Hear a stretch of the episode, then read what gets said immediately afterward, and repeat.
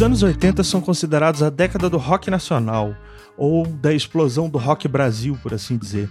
E é uma miscelânea. Há bandas para todos os gostos, desde aquelas que apostaram no pós-punk melódico, até outras que se entregaram a tendências eletrônicas e por aí vai. Mas uma banda em geral se destaca por uma trajetória irretocável, que começa em 82 e que nos deixou algumas das obras mais importantes da história da nossa música.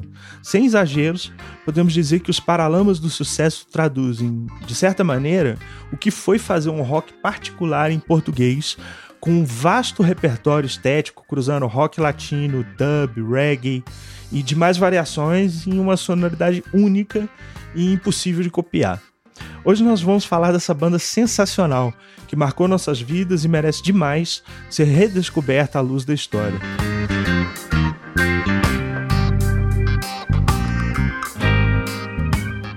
Bom dia, boa tarde, boa noite. Sejam bem-vindos e bem-vindas a mais um episódio do Silêncio no Estúdio. Hoje nós vamos falar da banda brasileira Os Paralamas do Sucesso. Eu, Vinícius Cabral e o Márcio Viana aqui comigo. Fala, Marcião, beleza? E aí, pessoal, bom dia, boa tarde, boa noite. Pois é, é uma das minhas bandas preferidas, não só nacionais, mas uma das bandas preferidas de verdade, assim. É, contrariando os boatos, eu não tenho nenhum parente, parente, nenhum parentesco com Herbert Viana, mas seria uma honra se tivesse. Muito legal, muito legal poder falar é, sobre essa banda aí. Legal a gente fazer em dupla aqui. Primeira, primeira vez que a gente faz um, um especial em é... dupla, né? Já fizemos eu... aí é, outros especiais com os outros, nossos outros colegas de, de, de podcast, Sim. né? Sim. E, eu achei que ia ser aí. o plot twist do nosso episódio, hein? Você falar que você tem parentesco com o Herbert. é, pois é, já pensou? Que, que honra seria, seria. seria. Nossa senhora, fala sério. É. Mas é isso, gente. Bacana. Para começar, olha, se você está nos ouvindo pela primeira vez aqui, chegou aqui por curiosidade, né, para ouvir sobre os Paralamas, mas você gostou e quer conhecer um pouco mais do nosso trabalho, é só acompanhar a gente no silencionoestudio.com.br e nas redes sociais, no Instagram e no Twitter, sempre com o arroba Silêncio Podcast. A gente também produz conteúdos exclusivos para os apoiadores. Toda semana enviamos uma newsletter com notícias, dicas e muita informação, um verdadeiro episódio extra em, fo em formato de e-mail semanal. Com preço de um cafezinho por mês, você já pode virar um apoiador. Só entrar no site silencionoestudio.com.br, clicar no menu Apoie para saber como participar. Bom, fiquem ligados que a gente já volta para falar dos Paralamas do Sucesso. Valeu!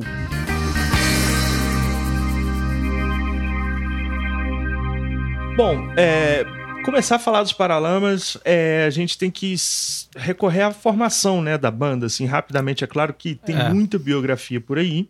Uhum. É, o Márcio vai complementando também com algumas informações que ele até conhece melhor que eu, né?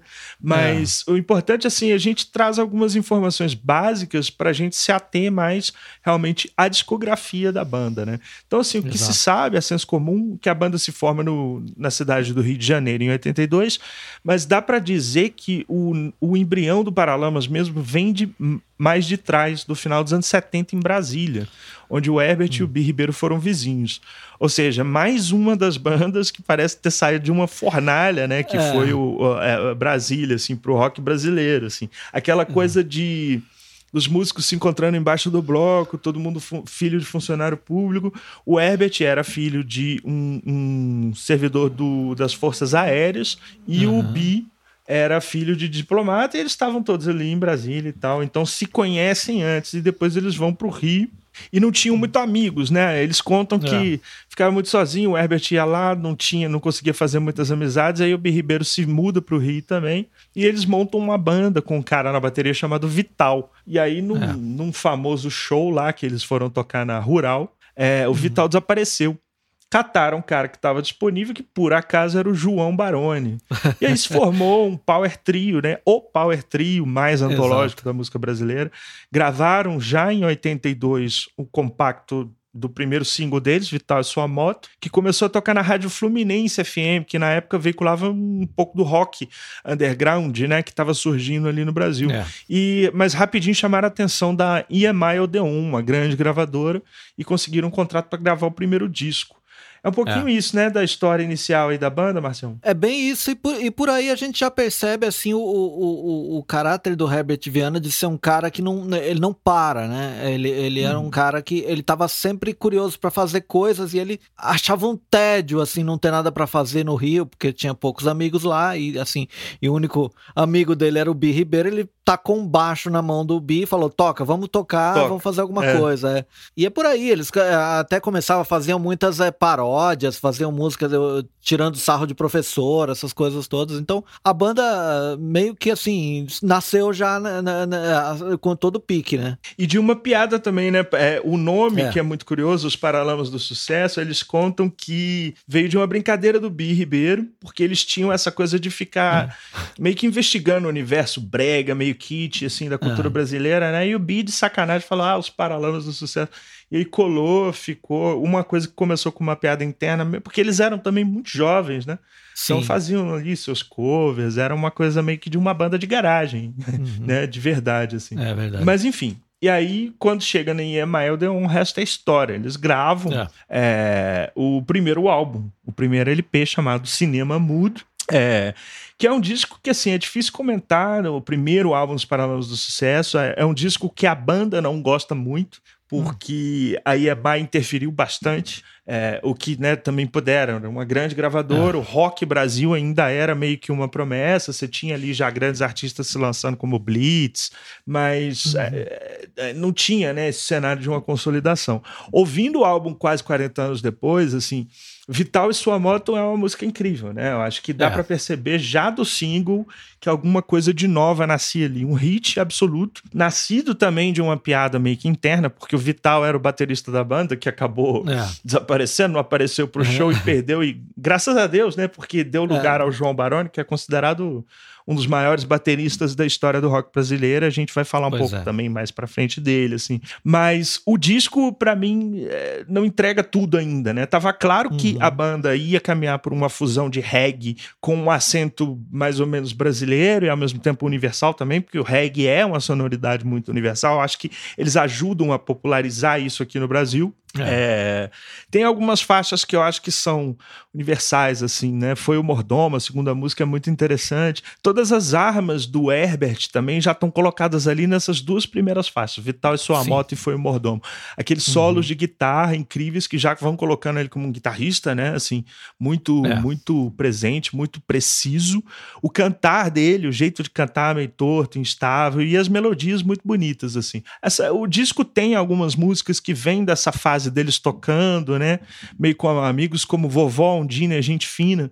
A Vovó Ondina era a avó do Bi e eles tocavam é. no, no, na casa dela, os vizinhos reclamavam e diz, eles contam que ensaiaram na casa dela até 86, quando eles estavam compondo o Selvagem, assim, 85, uhum. 86. É, uma coisa que marca esse disco também são duas parcerias com o Renato Russo, uh, uma música linda que chama O Que Eu Não Disse, e a regravação uhum. de Química, que é uma música do Renato mesmo, né? É. Ele, e é interessante porque no começo da carreira os Paralamas fizeram muito essa agregação, né? Eles agregaram é. muito no repertório dos shows, músicas do Ultraje, músicas do Legião. Sim, então, sim. você já, se, já via isso, né? É, e o, o no negócio também, o, o Vini, é que assim, o, o Herbert Viana sempre teve também essa, esse, isso de ser muito, muito generoso com outras bandas tal. Mais pra frente uhum. a gente vai, pode até falar mais disso. Mas então, sim. com a Legião, a intenção dele de gravar química foi mais ou menos assim para impulsionar mesmo a, a, a Legião a Urbana. Banda, né? Então, cara, é. é. olha o tamanho da importância desse cara pro rock nacional, né? É, Os impulsionou, caras, é... né? Impulsionou é, bastante. Né? Exatamente. Né? E depois a gente vai falar do Rock in Rio, isso fica bem evidente no Rock in Rio, como que eles tomaram esse papel de ser a banda que estava representando toda uma cena, assim. É... Hum. Mas enfim, só para concluir a minha, a minha opinião sobre o Cinema Mudo é isso. Eu acho que é um disco que ainda assim, os Paralamas mostram as suas armas, você vai vendo que ainda não tem aquela identidade totalmente é. consolidada. Tem uma música que já caminha pro dub, que é um instrumental chama Shop Steak, que eu acho muito legal, mas só tem uma música, por exemplo, nesse álbum com sopros, né? Que é uma característica Sim. que ia ficar muito marcada nos Paralamas em álbuns posteriores, é, que é. é Involúpia, que é uma bela canção que fecha o disco, assim. É. E é importante lembrar que esse álbum também não é o que eles queriam fazer, porque a EMI tava muito querendo projetar a banda ali. Pra você ter ideia, a EMI é. interferiu tanto que eles forçaram colocar um refrão em Vital e Sua Moto. Vital e Sua Moto não é. tinha refrão. E aquele, aquela... E não é, não chega a ser um refrão, é um trecho assim. Vital passou a se sentir total com seu sonho é. de metal. Aquilo foi uma sugestão da gravadora, não os versos em si, mas a gravadora é. insistiu que eles colocassem um refrão para tocar melhor em rádio. Aí o dono da gravadora fala assim, em depoimentos de, de documentários assim: É, eu falei com eles e funcionou. Mas, né, nunca se sabe. Uma característica da é. composição do Ebert também que eu acho muito interessante é essa coisa de não ter refrão. Tem algumas, tem Sim. grandes hits da banda que não tem refrão. E isso é algo, assim, absolutamente é, notável, né? Mas é. enfim, é. é. um disco ainda, né, caminhando, assim. É, Exatamente. Tem mais alguma coisa que você quer comentar sobre o cinema mudo? Ah, sim, lembrei. É, a produção desse disco é do Marcelo Susequinde, é um cara que era músico do, daquele, daquele grupo Erva Doce, né? E é um cara que estava despontando também como, como produtor. Você vê que ao longo dos anos ele foi aparecendo mais em discos assim, mas era um uhum. cara que era, tinha essa cancha da, de, de, de, interpretar o que a gravadora queria também. Pro bem e pro mal, né? Mas é, é isso. Então, o disco de estreia uhum. dos Paralamas foi produzido pelo Marcelo Susequinde. É um cara né, que depois ficou grande, né? Marca também, é. né? Essa década, é. assim. Não, mas legal. Isso, 82, o álbum foi lançado em 83, o Cinema Mudo. Isso. E já no ano seguinte, a banda já sai em turnê, enfim, já né, toca no rádio com Vitória Sua Moto, tem um sucesso muito grande. No ano seguinte já sai o segundo álbum, O Passo do Lui, que uhum. para mim é o primeiro grande álbum do rock, assim, a minha opinião, né? Eu tô dando opinião aqui é. para depois eu falar tecnicamente, mas para mim é o primeiro é. grande álbum dessa cena rock brasileira dos anos 80. Assim. É, é, a banda não gosta, não gostando muito do resultado do álbum anterior, aqui ela começa a abrir a caixinha de ferramentas mesmo, né? O reggae rock entra como uma coisa de, da identidade deles, assim, óculos, que é uma música que, enfim, o meu cachorro conhece e canta, né? tá lá, é. todo é. mundo conhece, é um hit assim, atemporal. Curiosidade é que quando o Herbert escreve os versos é, por trás dessa lente tem um cara legal, ele não tava falando nem de meninas, não. Ele tava falando da dificuldade que ele teve no Rio, assim, e ele foi surfar porque ele não conseguia ter amigo. Então ele falou: Ah, eu vou surfar. E esse verso diz respeito a esse contexto dele estar tá ali e não conseguir meio que interagir com ninguém e pensar assim, pô, por trás dessa lente tem um cara legal, tira o óculos e seja meu amigo. Uhum. Era uma coisa meio solitária, não era um negócio voltado para as mulheres e tal, que é o que foi mais comumente interpretado, né? E ele também não negou Sim. na época, porque, enfim, hit é hit. Mas aí tem uma sequência, esse disco tem uma característica que eu, que eu vou identificar nos próximos álbuns, praticamente todos do Paralamas, que é o seguinte: as três primeiras faixas são uma cacetada. Aqui você é. tem óculos, meu Erro e Fui Eu. São três hits assim absolutos, né? Meu Erro é. já também com essa, essa onda de, de um ska pop e tal. Sim, é, sim. Logo depois você tem Romance Ideal, que é uma parceria com, com, com um letrista, chama Martim Cardoso. É, uhum. Eu não sei se, se, se, esse cara é argentino ou não, a gente não conseguiu achar essa informação, mas essa música uhum. já tem também algum acento que depois vocês vão ver lá pra frente como que o Paralama se conecta conecta, né, com toda uma linhagem assim de rock latino, assim. É. Mas enfim, aí é, nessa época também é muito interessante ver a questão do lado A e do lado B dos álbuns, né? Toda é, uhum. o lado B do disco que, enfim, quando você virava, começa com ska, que é outro ska rock perfeito, uma música que foi regravada assim por várias pessoas. Outro dia eu tava escutando ela aqui, é. minha filha tava cantando, eu falei: ah, "Como é que você conhece?" Ela não, a Fernanda Takai canta essa música. Olha. É, quer dizer, é, enfim, outra canção né, universal, assim. Eu acho que a, as guitarras, baixo e bateria estão mais fortes nesse álbum, assim, né? É, eu é. acho que a, é a banda meio que se destacando nas suas características ali e o Herbert como compositor guitarrista. Esse disco hum. também tem um clássico, né? Mensagem de Amor, é, que por incrível que pareça eu não gosto muito desse arranjo que tá aqui, é, o, é, a versão original da música. Ela foi regravada também por trocentas bandas e artistas, inclusive pela banda Metrô, quando ela voltou em 2002. Eles têm uma gravação muito bonita, bonita uhum. dessa música. É, acho que o Léo Jaime também gravou, né? Léo Jaime, Jaime, gravou, é, Léo Jaime gravou. Acho que a Paula Toller tem uma versão dela, se eu não me engano. É, Mas enfim, é uma dessas músicas que você vai pegar no Wikipedia, tem 15 versões diferentes de outros artistas, né? Um é. clássico mesmo. É, esse disco também conta com Assaltaram a Gramática, que não é a música deles, do Lulu Santos, que é. tem uma versão divertida, assim. É, e já é um álbum, assim, já tá claro, assim, a filiação com o Ska, já tá clara a filiação com o reggae, a capacidade do Ebert de compor ritmos, de não não eram hits simplesmente radiofônicos, né? Tem um talento ali muito é. especial. E uma curiosidade é que a capa desse disco tem um cara dançando ska, né? Que é o Louis, que dá o nome é. ao disco, assim. O passo do Louis era um dançarino de ska em Brasília e tal. Esse hum. disco também tem Me Liga, né, menino e menina, uns escas assim, perfeitos, que já vão apontando, assim, é, é. a vibe da banda para os caminhos seguintes, assim. É a banda no caminho para um disco perfeito, eu acho. É, exatamente. Acho que aí, aí é que começou também aquela, aquela rixa estranha que tinha com o Lobão, porque o Lobão falava que, pô, eu fiz me chama, os caras vão lá e faz me liga. É, me liga mas é. não, não, tinha nada a ver. É que o Lobão, enfim, né? É o Lobão. É, né? o Lobão é o Lobão, né? É, e me liga é melhor que me chama, só pra, só pra encher o saco dele.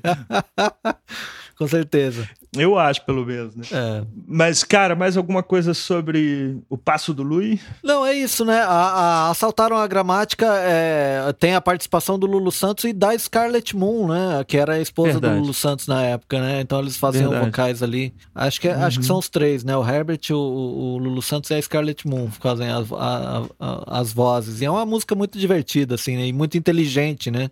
É, é. com uma parceria com Ali Sol, a, o Ali Salomão, né? Que é um letrista fantástico também, né? Não, fantástico. Enfim. E casa demais, né, com a voz do, do Herbert, assim, acho que é uma é. versão legal. É, Bom, aí, assim, você tem uma banda que tá no segundo disco, com o hit, tocando no rádio o tempo inteiro, fazendo turnê no Brasil inteiro. Em 85, vem talvez não um álbum, mas um momento da carreira dos Paralamas que talvez tenham consolidado a banda para sempre, assim, que foi uhum. o Rock in Rio. É, o Rock in Rio veio para o Brasil, né? Foi um festival que foi criado por produtores e empresários com o intuito de trazer o rock para o Brasil finalmente. Fazer um grande festival com grandes bandas, trazendo ACDC, Iron Maiden e tal.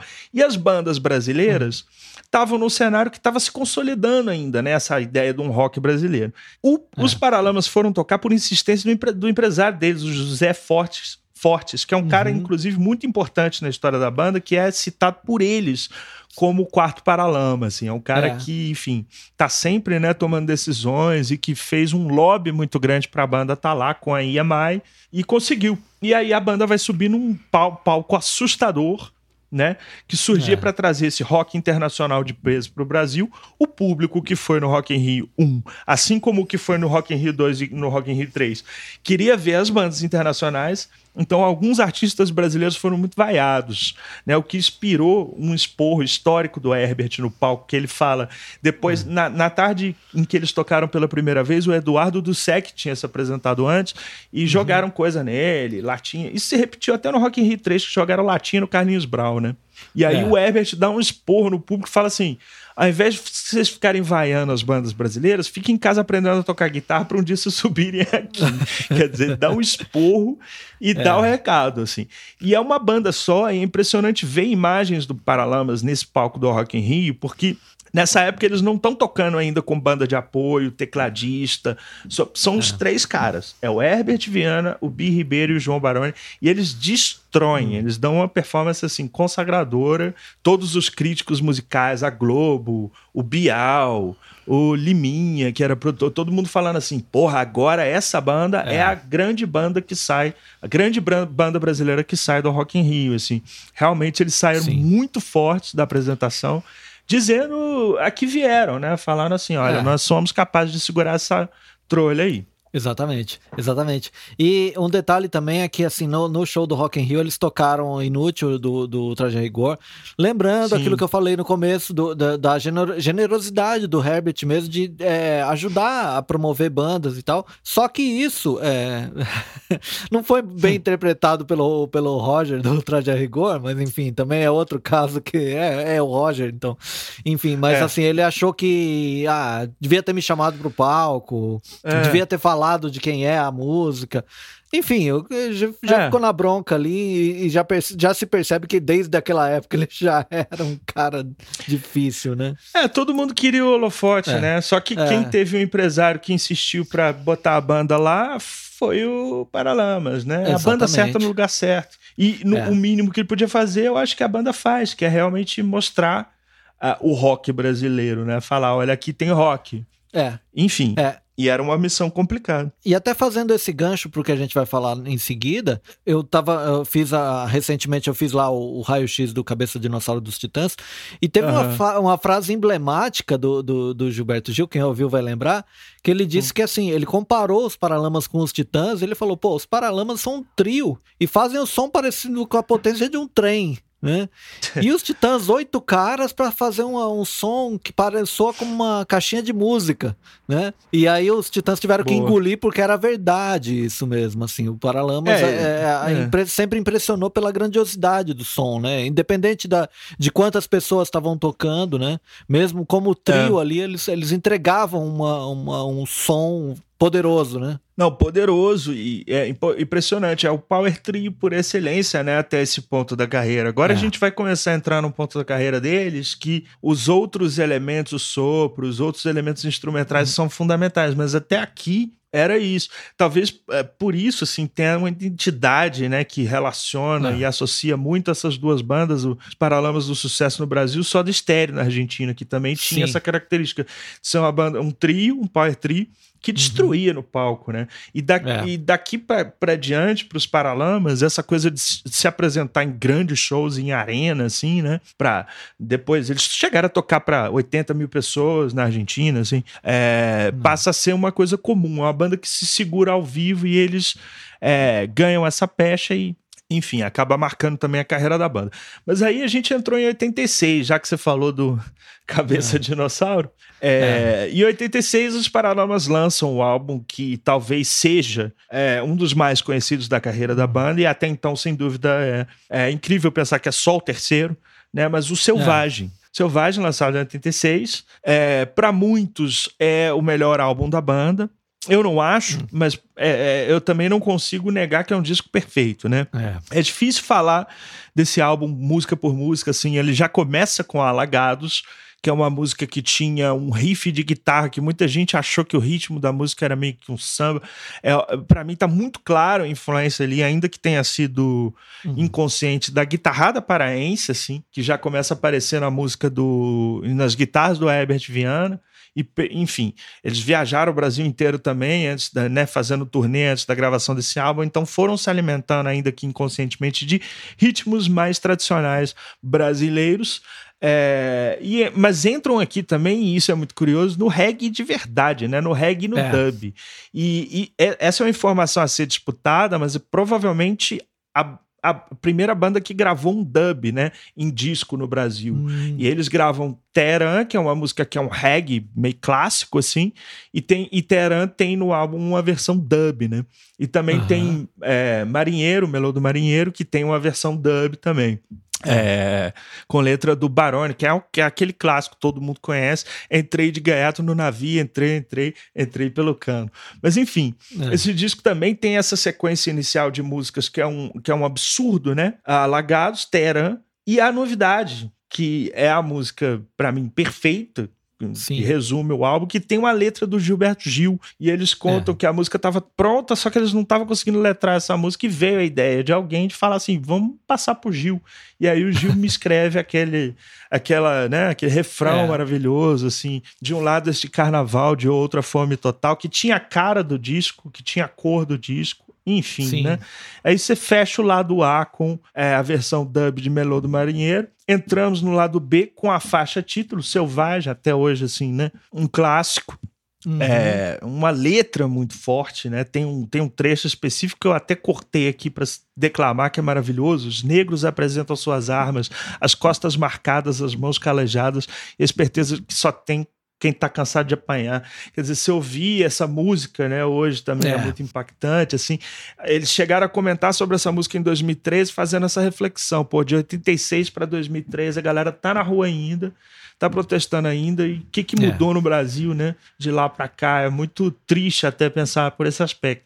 Mas enfim, daí por diante é um disco perfeito mesmo, assim. A Dama e o Vagabundo, que é uma música que eu, uma das músicas que eu mais gosto da banda, assim. Eles fazem aqui uma versão de Você do Tim Maia. Sim. E que, enfim. Mas definitivamente eu acho que Selvagem, por mais que tenha esse colorido brasileiro, para mim é um disco essencialmente de reggae, assim, dos mais é. tradicionais que a banda fez. É a que mais tem reggae, né? Entra aí nesse mítico 86 que traz tanta, tantas obras inovadoras e contestadoras aí para o rock brasileiro. E só para concluir o meu raciocínio aqui, um destaque também para a capa que foi feita com o irmão do Bi é, no acampamento ah. em Brasília, vestido sujão, a foto que eles tinham, e eles ficavam brincando: ah, vamos pôr isso aí da, como a capa do disco, vamos pôr isso aí como a capa do disco. Acabou entrando e foi pra banda meio que tipo um manifesto de independência é. em relação à gravadora, porque a gravadora não estava muito contente com o disco. E aí eles pegam também, depois, numa entrevista com o Gavan, que é recente, é, uhum. naquele programa que o Charles Gavan tem o som do vinil.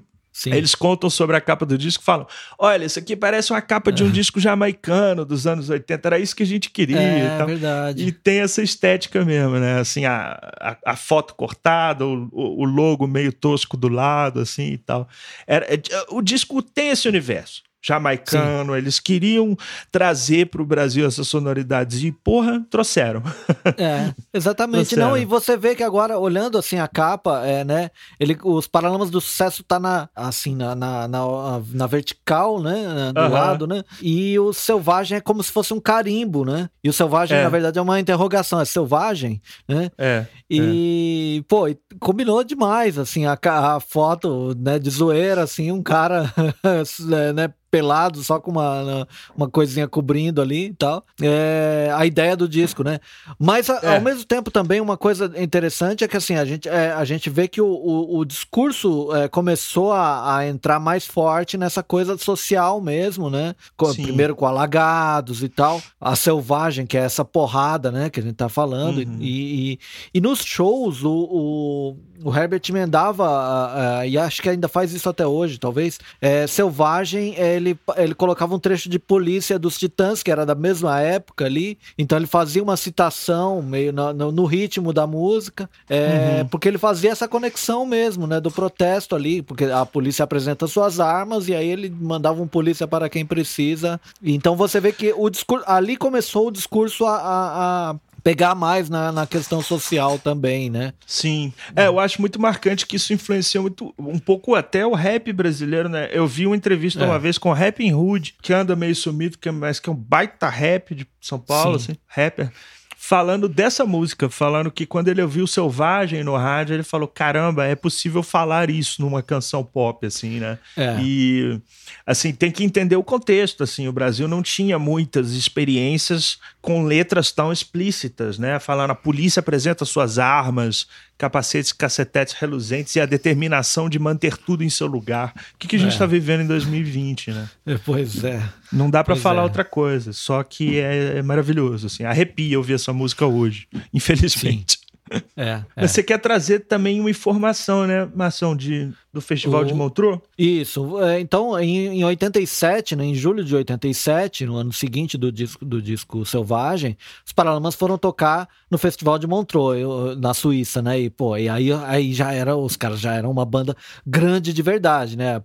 Quer dizer, uhum. consagraram lá no Rock in Rio 85, dois anos depois os caras estão na Suíça tocando no, no, no, no, dos maiores festivais do, do, né, do, do, mundo, assim, musicais do mundo, que é o, Mont, o Festival de Montreux. Uhum. Aí eles levaram chamaram para tocar com eles o Jorge Israel do, do Duque de Abelha, fazendo, to, tocando sax lá em Ska. Uhum. E por essa época eles promoveram uma estreia que é um cara que tá com eles até hoje, que é um cara chamado João Fera. Grande João Fera, é, tecladista. Que era um, que era um vizinho do, do, do, João Baroni, né? O João Baroni conhecia ele, que era um cara que dava aula de, de música, dava aula de violão. Esse cara é gigante, porque assim, é, dava aula de violão no bairro, ele morava no fundo de uma igreja, então era um cara bem humilde mesmo. Tocava numa banda de baile. E é, nessa banda de baile, o, o grande astro da banda era um tecladista. E o cara, sei lá, teve um ataque de estrelismo e saiu do, da banda de baile e o, e o, risco que tinha era dessa banda acabar e o João Fera ficar sem emprego, né? Então esse cara simplesmente, ele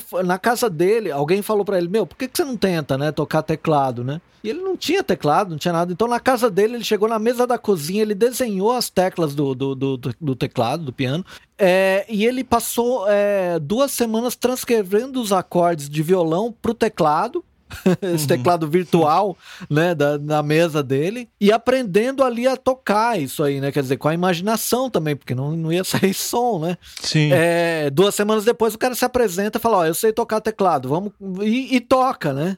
aí até quando, quando o cara entrou na, no, no Paralamas, quando o Baroni lembrou do cara, porque é, esse é um detalhe também, né, os caras tavam, já estavam tão grandes que eles podiam escolher o tecladista que eles quisessem, né. É, eles foram verdade. lá escolher o João Fera, que era o cara que dava aula de violão pro João Baroni, né? É. é e, e assim, e foi, e, e, ficou provado que era uma baita escolha. Que o Herbert falou: Meu, esse cara para mim é Deus. Um cara que faz um negócio desses, meu, né? E aí. Pois é, dizer, e ele vai, né? E ele continua é, com a banda até, é, até hoje. Até hoje. E, e o cara, pois meu, é. o cara já estreia logo no Festival de Montreux. E, e, esse, e esse show é, é, gerou um álbum né, é, ao vivo, o primeiro álbum ao vivo dos Paralamas, é, uhum. que é o álbum D né? Uhum. Que, se eu não me engano, depois saiu em vídeo como V, né? Porque a D é de disco e V é vídeo. De vídeo. E, é, e esse, esse álbum tinha duas inéditas no repertório. Uma era uma música chamada Será que Vai Chover, que, é, que é a, abre e fecha o disco, porque ela abre na versão ao vivo e fecha como é, versão de estúdio. Uhum. É, e uma cover do Jorge Ben, que é Charles Anjo 45, que também ficou espetacular na, na, na versão do Paralamas. Assim, espetacular, né? é. é. E aí, e, e no, no, nesse show eles já, é, já acontece aquilo que eu falei, né? O, o Selvagem com a música Polícia, é, música incidental, né? Uhum. Do, dos Titãs, né? Então já tá registrado em disco isso aí no, no, no álbum D. Legal. Legal. É importante registrar também que essa época, 86, 87, marca o início da, de uma projeção dos Paralamas do Sucesso na América Latina. Eles fazem o primeiro show na Argentina em 86. Uhum. É, isso vai ser algo preponderante daqui para frente. Vocês vão ver com, com, conforme a gente for decupando aí os álbuns, assim. Mas aí a gente entra em 88 com o é. Bora Bora. Bora Bora Bora é um disco extremamente importante para os Paralamas. Apesar uhum. do Selvagem ser o candidato natural a melhor disco da banda, eu acho que o Bora Bora, eu acho que é o disco que eu indicaria para alguém que não conhece a banda e quer saber do uhum. que, que, se trata. Por quê? Porque eu, até aqui, para mim, é o álbum que mais consegue trazer as diferentes uhum. sonoridades exploradas por eles até aqui, assim. É, e ele tem uma característica muito marcante. O lado A é mais divertido, é mais para cima, é mais up beat e o lado B é mais deprê, pegando Sim. aí uma rebarba de uma, de uma situação pessoal que o Herbert estava vivendo. Mas quando eu falo que o lado A é bem para cima, eu não estou dizendo que ele não começa com uma porrada assassina chamada O Beco. O Beco. Que é uma é. das músicas também mais políticas da banda, que tem assim, é, é, é, é meio que uma crítica a essa, é, esse descaso né, brasileiro com a, a tragédia hum. cotidiana que a gente vive. Tem um verso que termina assim: é, nada atrapalha aquele bar ali na esquina, aquela fila de cinema. Nada mais me deixa chocado. Nada! É. E aí ele grita, é. nada. É. E é uma música que tem é, uma característica interessante também, que é uma música sem refrão, só tem dois acordes ali, um, um Si menor e um Lá, e que tem um é. refrão de sopros, assim, eu coloco entre aspas que essa é uma característica também de várias das canções Paralamas daqui para frente, assim, que é, é, Um, é um riff de sopro que vai ficar na cabeça e que marca como se fosse um refrão, que é o... Sim. Todo mundo vai lembrar, todo mundo conhece essa é. música só com essa péssima imitação que eu fiz aqui, já vai lembrar do, desse refrão de sopros, né? É. Que é uma característica interessante. Então, assim, o lado A desse álbum é incrível. Começa com essa porrada, mas depois tem uns regs mais tranquilinhos, versões de, tem uma versão de um a um, que é uma música super legal, assim, meio forma de baião. Uhum. Bunda Lele, Don't Give Me That, que é um reggae, assim, com a participação até de um, de um, de um cara cantando os versos. E aí vem Sim. o lado B devastador, que é uma fase mais soturna mesmo da composição do Herbert Viana, depois de um é, uhum. término sofrido, publicamente conhecido com a Paula Toller. Eles é. foram casados e o relacionamento deles, quando terminou, foi muito pesado pro Herbert. Ele fala isso em várias entrevistas, como que Sim. ele ficou mal, assim. Não foi pelo. longe, inclusive. Oi? Foi longe essa, essa fossa uhum. dele, inclusive. É, uhum. não por algo que ela tenha, que, né, que ela tenha feito, ele, ele é bem sincero em relação a isso, mas pelo fato do relacionamento não ter funcionado, ele fica, né, se é. coloca muito no autocrítica e tal, e aí, e, em função disso, tem dois clássicos já no início do lado B, uns dias e quase um segundo, quase um segundo, é. uma música acústica, um violão e os pianos, já com o argentino Charlie Garcia tocando os pianos, um cara que é. depois também vai ter parcerias e tocar junto com eles. Quer dizer, essa, esse namoro aí com a música argentina já começa a ir para frente, né? Mas Sim. enfim, essa música também é maravilhosa. Ele tá falando ali, as colocando as entranhas dele no disco, né?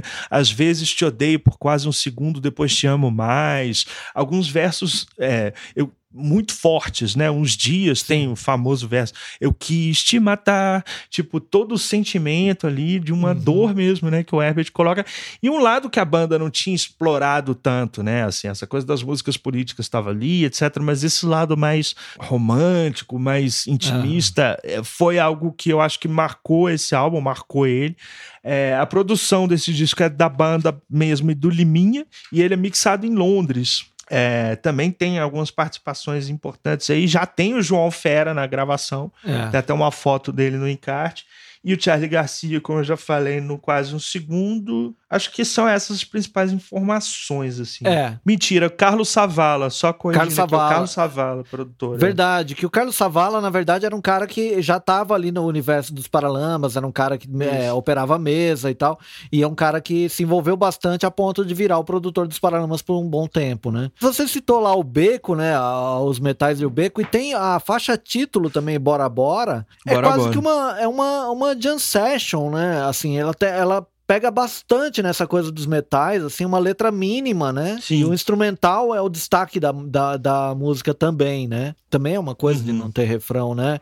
E é, é mais é isso mesmo, é assim, eles começam a, a virar uma banda ali que é, usa bastante os metais e, e bastante essa coisa de. E, como se fosse uma jam session mesmo nos shows e nos, nos, uh, nos, próprios discos, né?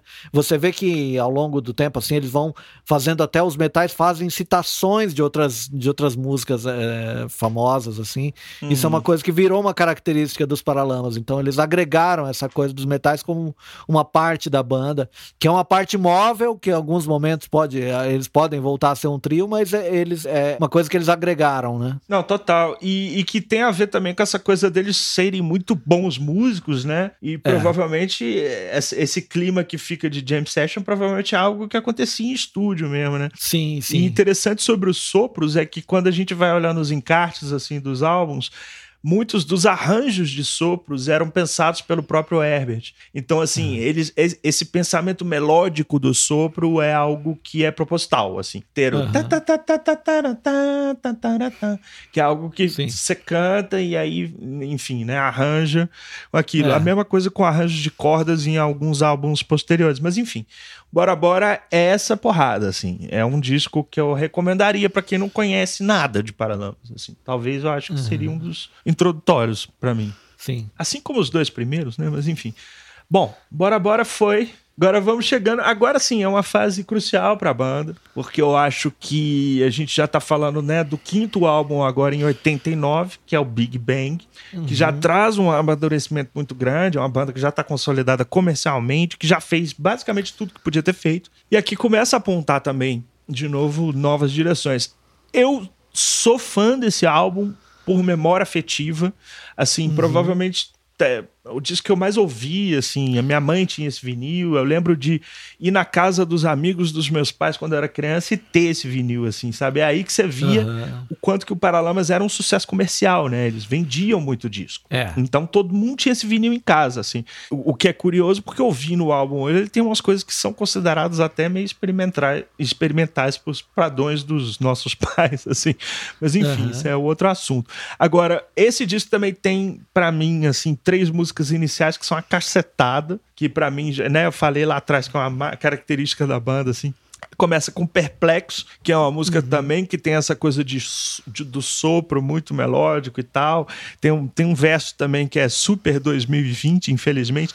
Desempregado, é. despejado, sem ter onde cair, morto, endividado, sem ter mais com que pagar. Nesse Brasil, nesse Brasil, nesse Brasil que alguém te disse que era nosso. Ha! O ha é uma risadinha mesmo que o Herbert coloca é. no final do verso, assim, muito legal. E depois, logo na sequência de Perplexo, dos restos, que é um reggae, pop, rock maravilhoso. E depois Pólvora, que é outra cacetada, assim. O que é tudo isso diante da pólvora? Enfim, eu acho. De, é. Depois eu acho esse disco mais irregular. Assim, você tem a quarta faixa Nebulosa do Amor, que já é meio bossa pop, é um negócio que estava em voga na época. A banda tenta apontar para essas sonoridades mais brasileiras, entre aspas, assim, né? Tem uma música aqui que eu acho muito curiosa, que chama Rabicho do Cachorro Rabugento que além uhum. de rabicho de cachorro, essa coisa me remeter diretamente a, a, a, a Walter Franco e Jardim Macalé, eu não sei se é proposital, essa música é engraçada, que você tirar essa música e colocar num dos primeiros álbuns do Skank, ninguém vai notar a diferença, porque é, é uma das músicas que meio que funda essa coisa meio raga, é. né, eletrônico, engraçadinho e tal, assim. Agora, o lado B, para mim, desse disco mora a pérola, para mim, é a maior música da história do rock brasileiro, Lanterna dos Afogados, é, que é uma música, assim, é, não tem como descrever, eu arrepio toda vez que eu ouço. É uma música que tem um título tirado de um capítulo uhum. de um romance do Jorge Amado, chamado Jubiabá, é, que depois também dá nome a outra música desse disco, Ju, Ju, né? Jubiabá. É, Jubiabá. E a letra isso. de Lanterna dos Afogados fala das cenas do livro, onde as mulheres iam procurar os maridos saídos de embarcações à noite no cais do porto, em Salvador, com lanternas para eles não se afogarem. assim É uhum. isso que o Jorge Amado descreve no romance e tal. É o cenário de uma música também que o, que o Herbert captou né, e musicou de uma forma assim, enfim, maravilhosa. Um clássico que sem ter um refrão também. Aí, de novo, essa não. coisa de não ter refrão. Foi trilha sonora de novela, arrebentou, foi um sucesso absurdo. Depois teve uma versão em espanhol também que fez muito sucesso na América Latina. Mas nada disso ofusca o fato de que, enfim, essa é uma grande música e tal. É... E aí, na sequência, ainda tem em 90, acho que você vai trazer a questão da coletânea, né? Arquivo. É, exatamente. Aí é, tem uma coletânea, é, uma coletânea chamada Arquivo, que é a primeira coletânea do Paralamas do Sucesso, né? Eles lançaram em 90. É, é, é, provavelmente é uma questão de gravadora, né? Lançar uma Sim. coletânea assim, né? Mas é, eles aproveitaram para fazer duas coisas. Uma é lançar uma música inédita chamada Caleidoscópio. Maravilhoso. Que, na verdade, é uma música que o Herbert tinha composto para um disco que ele estava produzindo, que era da Dulce Quental. Mas assim, o, o, disco da Dulce Quental ele produziu, ela gravou essa música e ele, ele fez uma versão com os Paralamas que é fenomenal também. É uma música muito boa e virou virou hit instantâneo assim né para promover essa, essa coletânea. Lembrando que a Dulce Quental fez parte daquele, de um grupo chamado Sempre Livre né um grupo só de mulheres e, e já tinha gravado Fui Eu do Paralamas né? Fui eu. É, foi o grande sucesso do Sempre Livre. O outro detalhe é o seguinte eles resolveram definitivamente aquele ranço da banda com a Vital e sua moto, é, com o refrão indesejado lá, da, é, imposto pela gravadora, né? Sim. Então eles fizeram a versão que eles achavam que, que deveria ser, né? Que a banda que a, que a banda já tocava nos shows, né? E que de fato sem é bem parte. melhor. é, sem aquela parte que é um coralzinho no final, né? Aquela coisa, é, uhum. acho que é, é, repetindo, né? Os Paralamas do Sucesso vão tocar na capital. Na capital. É, Vital e sua uma moto, mais que união feliz. Foi essas. É, eles, a gravadora fez eles juntarem essas duas partes no final como se fosse um refrão, né? E isso uhum. incomodava é, muito o Herbert. Ele finalmente, assim, em 90, eles resolveram isso gravando na coletânea.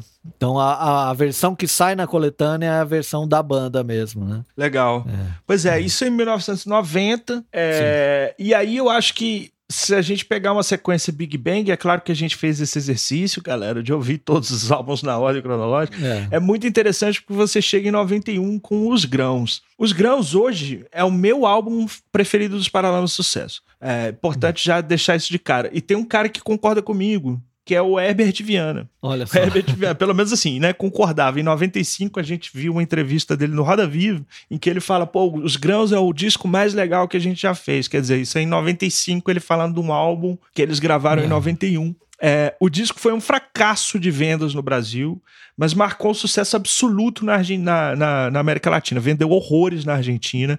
E aqui essa coisa do flerte também com o rock argentino vira namoro de vez, é. com a banda fazendo uma versão da música Track Track, Track Track, do Fito uhum. Paz, com o próprio Fito Paz tocando teclados e cantando backing vocals. Aliás, a, essa música tem Fernanda Abreu também nos, nos backing vocals, Sim. assim, não dá nem para saber se é ela, se você não lê os créditos.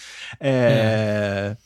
Mas assim, essa música é um dos singles, junto com Tendo a Lua, que é outro clássico, assim. É, uhum. É, no mais, o disco não é cheio de hits, como se acostumaria um disco dos Paralamas, mas ele tem algumas das canções mais densas da carreira deles, assim, já misturando bateria eletrônica, programada, sonoridades eletrônicas a esse reggae pop que eles consolidaram, né?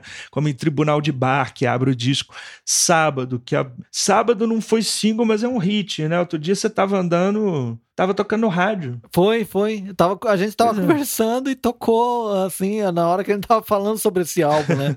Aquela sincronicidade, é. assim, começou a tocar sábado, que, que é, né, vai, um semi-hit, talvez. É, uhum. eu digo semi-hit só porque não foi hit na época, é um hit, é. né? Se a gente tocar é. hoje, como se eu, né, a gente tava falando, Sim. tava tocando na rádio, a, a realidade ilustrou a situação melhor do que qualquer reflexão nesse momento, né? Mas enfim, é, é um disco, assim, que eu acho perfeito. Tem a, a faixa títulos grãos, que é um dub rock, com o Ebert declamando uma letra incrível assim é. tem espaço para esse rock clássico latino né Tra além de track track para mim o Rochinol e a Rosa é outra música que é foda que é. e também que tem muito a ver com o que as bandas de rock argentinos estavam fazendo nessa época ah. a Maria que é uma música linda assim esse aí o disco tem produção dessa vez, de novo, Carlos Savala, é, Liminha e o próprio Herbert, que está é, que tá acreditado aqui na ficha técnica como T-Bag V, que eu não sei por que, que ele é. usou esse nome.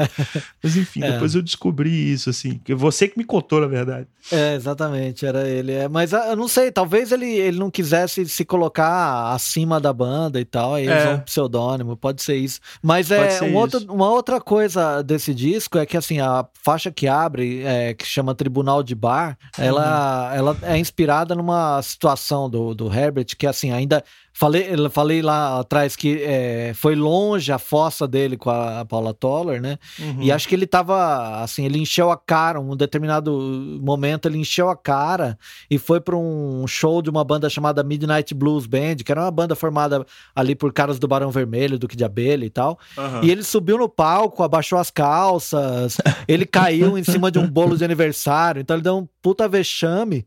E isso virou, assim, a, a, o assunto do momento por semanas uh, nos bares ali da região. Uhum. Ele, ele escreveu essa, essa música pensando lá no, quanto ele foi julgado por causa da, da fossa dele que levou a, a, ao porre. Pois né? é. Imagina é. se fosse hoje. Depois o Tom Zé é. tem um, uma música que chama Tribunal do Facebook, né? É, que é mais ou menos é. uma atualização dessa música aqui. É isso aí. Muito louco. Mas, cara, esse disco eu acho perfeito, assim, os créditos dele já mostram porquê. Um disco gravado, né? ele foi mixado em Los Angeles, com uma galera, assim, pesadíssima envolvida, assim. Ele já tem uma sonoridade muito moderna, eu acho que vai influenciar muita coisa dos anos 90 brasileira. É aquilo que eu comecei falando, né? Foi um fracasso de vendas. Então já é. começa a colocar a banda numa situação em que eles começaram de fato a se voltar para a América Latina como opa, aqui a gente tem um público que no Brasil talvez a gente não tenha mais. É. É, e aí em 92 eles lançam o Paralamas em espanhol. É, hum. que foi o verdade... aí foi o casamento de fato com o mercado argentino. A capa já tem uma sanfona, uma taça de vinho, uma bola de futebol, quer dizer, é isso aí. Estamos entrando aqui. É. E aí esse, esse, esse disco tem uma versão de Dos Margaritas, que vai entrar no próximo álbum Severino, uma versão espanhol da música. Ele é todo cantado em espanhol. É, uhum.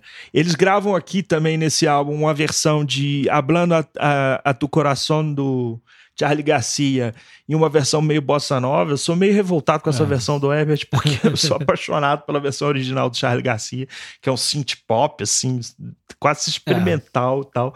É, mas até chegar um ponto, assim, que é, é eles começam a estourar na MTV Latina, na Argentina, no Chile, fazem show na Venezuela, até chegar num ponto que teve, um, na altura do lançamento do próximo álbum, Severino, a banda era mais famosa na América Latina, vendia e tocava mais na América Latina do que no Brasil. A ponto de, o Herbert conta que é, nessa entrevista no Roda Viva, por exemplo, que ele não podia, eles não podiam andar na rua em Buenos Aires. É. Então, assim, era esse o nível de fama do, dos Paralamas, é, Paralamas del que falava é. lá. Eles eram muito famosos na América Latina e aqui estavam se distanciando do público. Então, assim, deixa a gente pensando, é. né? Assim, claro que essa é a outra pauta, mas como que a banda chega num estado desse de excelência, com músicas dela, com um disco desse que eu tô pegando ele aqui agora, um vinil maravilhoso, um projeto incrível. Olha só. É, pois é, não. Depois a gente é. faz uns stories para mostrar os produtos aqui. É. Mas enfim, a minha reflexão final aí sobre os grãos é essa. Agora você conduz aí.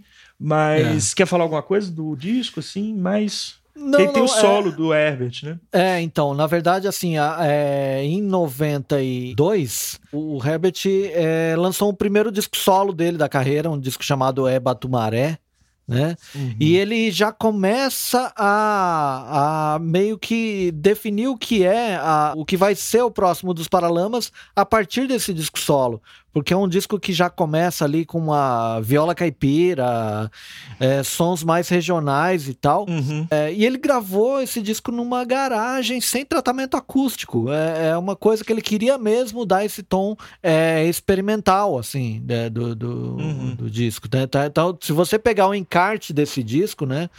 É, eu não tenho ele, mas assim, mas eu lembro de na época do lançamento ter visto. É, ele já fala assim, é, ele deixa claro que é, pra, é foi gravado num equipamento é, não profissional, né? Acho que é isso que ele escreveu, era, alguma é. coisa assim. Acho que era uma 8-track, né? Uma oito, oito canais assim. É, exatamente. Que geralmente isso que as bandas é, usavam isso aí para gravar demos, assim, né? Não, é, não era uma coisa. Mas ele, ele fez questão que o disco tivesse essa crueza mesmo, assim. E o disco já tem ali, ó, a, tem uma música chamada Rio 92, que fala lá da, da conferência que aconteceu uhum. aqui no Brasil e tal. Que, enfim, uhum. é, não mostrou muito aqui veio. o, o tempo mostrou que não, é, não resolveu teve. tanta coisa. É. Ri mais 20. É, exatamente.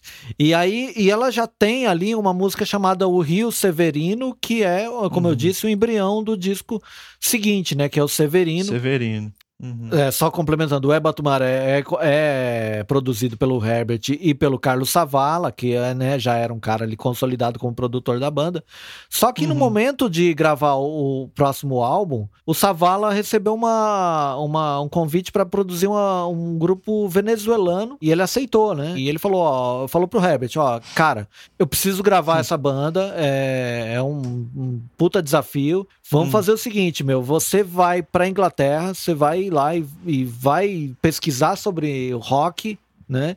E, e, arruma um produtor assim fodão e, e, e grava o disco lá. Uhum. E enquanto isso eu vou pesquisar sobre sons latinos. E aí depois a gente junta tudo isso. Né? Hum. Bom, e aí o Severino foi produzido por um cara chamado Phil Manzanera, que era um guitarrista do Roxy Music, né? Sim. E quer dizer, o Roxy Music, se você pensar, que ali, dali surgiu o Brian Ferry, cantor, é, uhum. O Brian Eno, um grande produtor, né? Um dos maiores produtores musicais e tal, e um cara super inventivo. E ainda teve uhum. o Phil Manzanera, que era um guitarrista e produtor também, né? Então esse disco... E, e, por incrível que pareça, por mais que tenha essa premissa do Herbert ir para Londres e pesquisar sobre rock, a sonoridade do disco é totalmente nordestina, assim, e, e com uma temática de, de é, político-social, né? Uhum. E assim, o o disco tem é, é, a participação de caras como o Tom Zé. O Tom Zé declamando uma faixa, né? Que é, declamando. é, é Navegar Impreciso. Sim. Então, ele, o que, que eles fizeram? Eles colocaram o, Tom Zé para declamar a primeira parte e um outro cara chamado Linton Kwesi Johnson é, para declamar a segunda parte em inglês, né? É. Aí ele até adaptou um pouquinho a letra, então você vê que as duas, se você é, pegar a tradução da parte do Linton Quest Johnson, é, é um pouquinho diferente a, a, a letra e tal, porque ele adaptou. Uhum. E mais, né? É, tem uma faixa chamada El Vampiro Barro El Sol, que é uma parceria do Herbert com o Fito Paz, curiosa por várias uh, situações. Uma delas é que assim, o Fito Paz não canta a música, ele só toca o piano, né? Sim. A letra é do Herbert Viana em espanhol e a música do Fito Paz, né? A gente esperava é. fosse o contrário, né? Porque pensando que Sim. o Herbert é um grande músico e o Fito Paz um grande letrista, embora Sim. seja um grande músico também. Né? A, a, a ordem natural seria assim, pegar, e ainda uma música em, em espanhol, a ordem natural seria o Fito Paz fazer a letra e o Herbert a música, mas eles fizeram o contrário. Contrário, é engraçado. É, e nessa música, eles contam com o Brian May do Queen fazendo o solo, e é um solo que é, é o Queen ali, né? É, o próprio Phil, Phil Manzanera falou: não tem jeito do, do Brian May não tocar Queen. Né? Então, é. se você pega o solo, é um solo do Queen mesmo. É, é um cara com assinatura e o Herbert sabia disso. Ele queria Sim. esse cara porque ele sabia que ele era quem ele considerava que é um guitarrista com assinatura, né? Uhum. Então você ouve o solo, você sabe que é o Brian May tocando. E curiosamente, se eu, é, eu falei lá que o, o, o Tom Zé é, declama a letra de Navegar Impreciso, é, a letra de, da, da música chamada Músico, Músico. é do Tom Zé. É, é do Tom Zé. E é o Herbert que canta, né? Então eles fizeram bastante esses jogos, assim, de é, pegar coisas. Parceria, é, né? é, pegar parcerias, mas é, fazer. subverter algumas coisas, subverter, né? Subverter. É. É. E essa música, só dar um parênteses, que eu acho muito boa essa música, é um rocker, né, cara? Tem um, tem é. um re, o refrão da música é Sêmen, Sêmen, Sêmen, Sêmen. que é o Tom Zé puro, é. né? A letra do Tom Gênio. Zé, não tem como negar que a letra é do Tom Zé. pois é. E, bom, aí tem o Rio Severino, já numa versão aqui mais é, com banda, né, e tal, que é a, a, música lá que ele lançou no Eba Tumaré. Chega perto do pop ali com O Amor Dorme. Na verdade, assim, o, o disco, é, uhum. se, o, se os grãos vendeu pouco, eu, eu não sei exatamente quanto. É. é, foi 55 mil cópias que vendeu o, o Severino. Né? Não, não, é que eu acho que, o, que os grãos vendeu mais ou menos isso, assim, 75 mil, é. acho que foi por aí. Não foi é. muito mais do que isso, não. Quer dizer, nenhum deles teve, é, teve disco de ouro. Êxito, é. Mas é. Teve sucesso. É. O primeiro single do, o primeiro single do Severino é uma música com, com, que teve até clipe, eu acho que chamada Cagaço, né? Então, quer dizer, Cagaço. o cara, o cara em 90, 93, 94 lança uma música com o título Cagaço, ele, ele tá dizendo que ele não quer que ele, ele não quer muito tocar no rádio, né? Sim, sim. Mas tem ali uma, uma assim, um aceno pro, pro pop mais tradicional do Paralamas com Amor Dorme, que é uma baladinha e tal. Uhum. E tem duas músicas que são em espanhol, que na verdade era uma coisa que já produzida para eu não sei se já saiu antes no, no Paralamas em espanhol, mas é a Go Back dos Titãs. Sim. E, e quase um segundo, né, que é em versão em espanhol, que é Cássio um segundo. Um segundo. É. E essas duas. Aí, aí um detalhe que eu, é, eu, descobri depois que a gente conversou, né? Por isso que eu acho que eu não toquei nesse assunto. Mas é, é, essas, quem fez a versão é o tal do Martim Cardoso lá, que é o parceiro do, do, do Herbert é. em Romance Ideal. É. Então é um cara que eu acho que tem uma conexão com. com é, parece que ele aqui. é o tradutor pro espanhol, né? Por isso que é engraçado em Vampiro, El Vampiro Barra el Sol a letra ser do Herbert, porque ele também é perguntado na época como é que tá sendo para você tentar compor em espanhol. Então, ele estava começando a naturalizar essa coisa da composição em espanhol. Por isso, talvez é. essas músicas Go Back e, e Quase um Segundo tenham sido versões, né? De outro, é. outro letrista, assim. E outro detalhe é que, assim, é, é, se quase um segundo na versão original tem o piano lá do Charlie Garcia,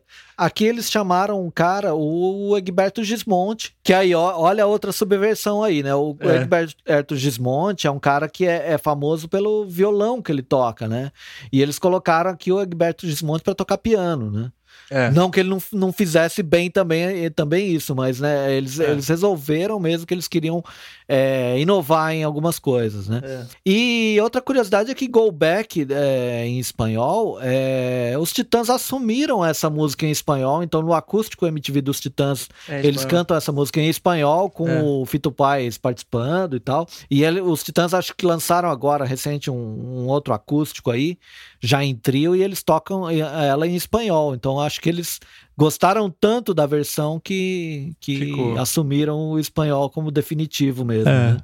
É. Mas, enfim, dando sequência aqui. O... Aí tem a capa do Arthur Bispo do Rosário. Ah, verdade, bem lembrado, bem lembrado, né? Que é o Arthur Bispo do Rosário, um cara Sim. que é notório, assim, pela, pela arte que ele fazia, um cara que teve é, problemas psiquiátricos e né? Enfim, e eles colocaram aqui uma capa dele, que assim.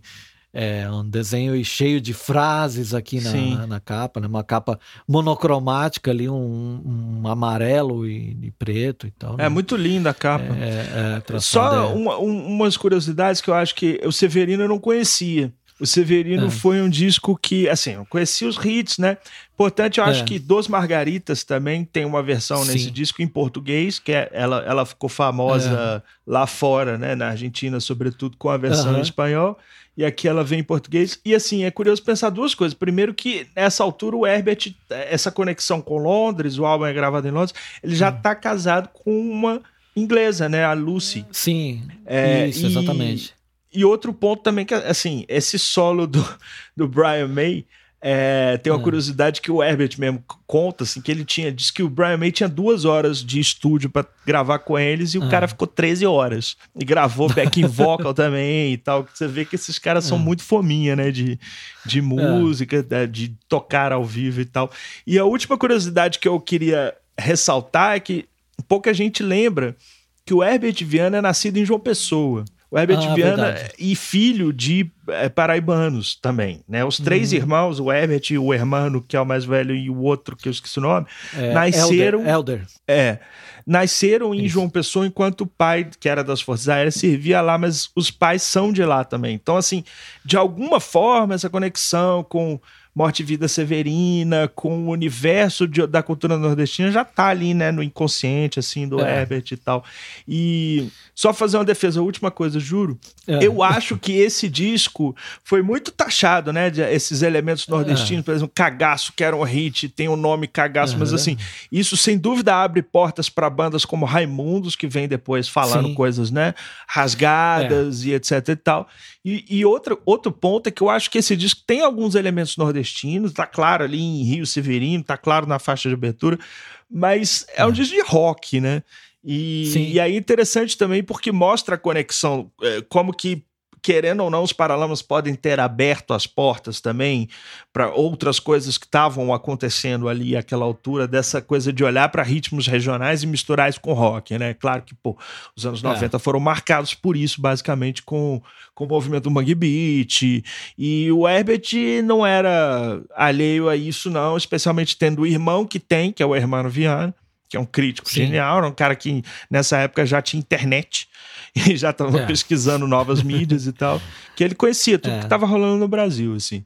Então, porra, é um puta disco. E os dois álbuns que menos venderam da carreira dos caras, talvez os dois melhores discos dos Paralamas de sucesso, assim, os Grãos e Severino. Eu digo é, isso. Ah, só, até lembrei de falar duas coisas. Uma é assim, duas marga... as duas sobre duas margaritas, né? É que assim, eles gravaram essa música lá no Paralamas em espanhol, fez sucesso, muito sucesso lá. Aqui ela passou meio batida, tinha clipe, Sim. né? E cara, ele fala, ele comentou com o pessoal lá da Argentina que ela não fez sucesso aqui, é, porque o pessoal acha que não, não é, o refrão dela é, é, em espanhol, né? Pero nada me hará tão feliz quanto dos margaritas. Sim. E, as, e os argentinos até faziam piada mas como alguém pode não ficar feliz com tomando margarita, né? e a outra coisa é que assim, a música tem uma, um trecho que fala se Vital escrevesse a Constituição, né? Sim, Eles sim. lembraram lá do Vital, é, homenagearam lá o ex-baterista da banda numa, num trecho da letra, mas eu acho que na, na, na versão, versão espanhol, em espanhol é Charlie. É, é o Charlie. Se Charlie, é, se Charlie escrevesse a Constituição, é. É o Charlie Garcia. É, é, é, exatamente. Então, mas assim, se nesse disco é, eles não conseguiram então o sucesso de vendas, lá na frente eles conseguiram com o disco ao vivo que é o chamado Vamos Bater Lata, que é uma música do Severino, né? E nomeou esse disco ao vivo, uhum. é, que tem os, o, o, detalhe, eles têm um, um CD2, né?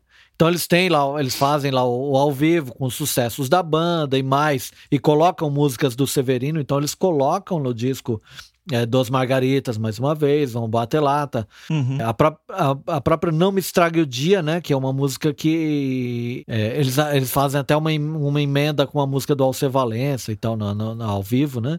Uhum. E eles têm um CD2 com músicas gravadas em estúdio que vem aí com baita sucesso da banda. Olha, as, as quatro músicas desse as disco quatro. É, é, é. É, é um EP, né? Na verdade, o CD2.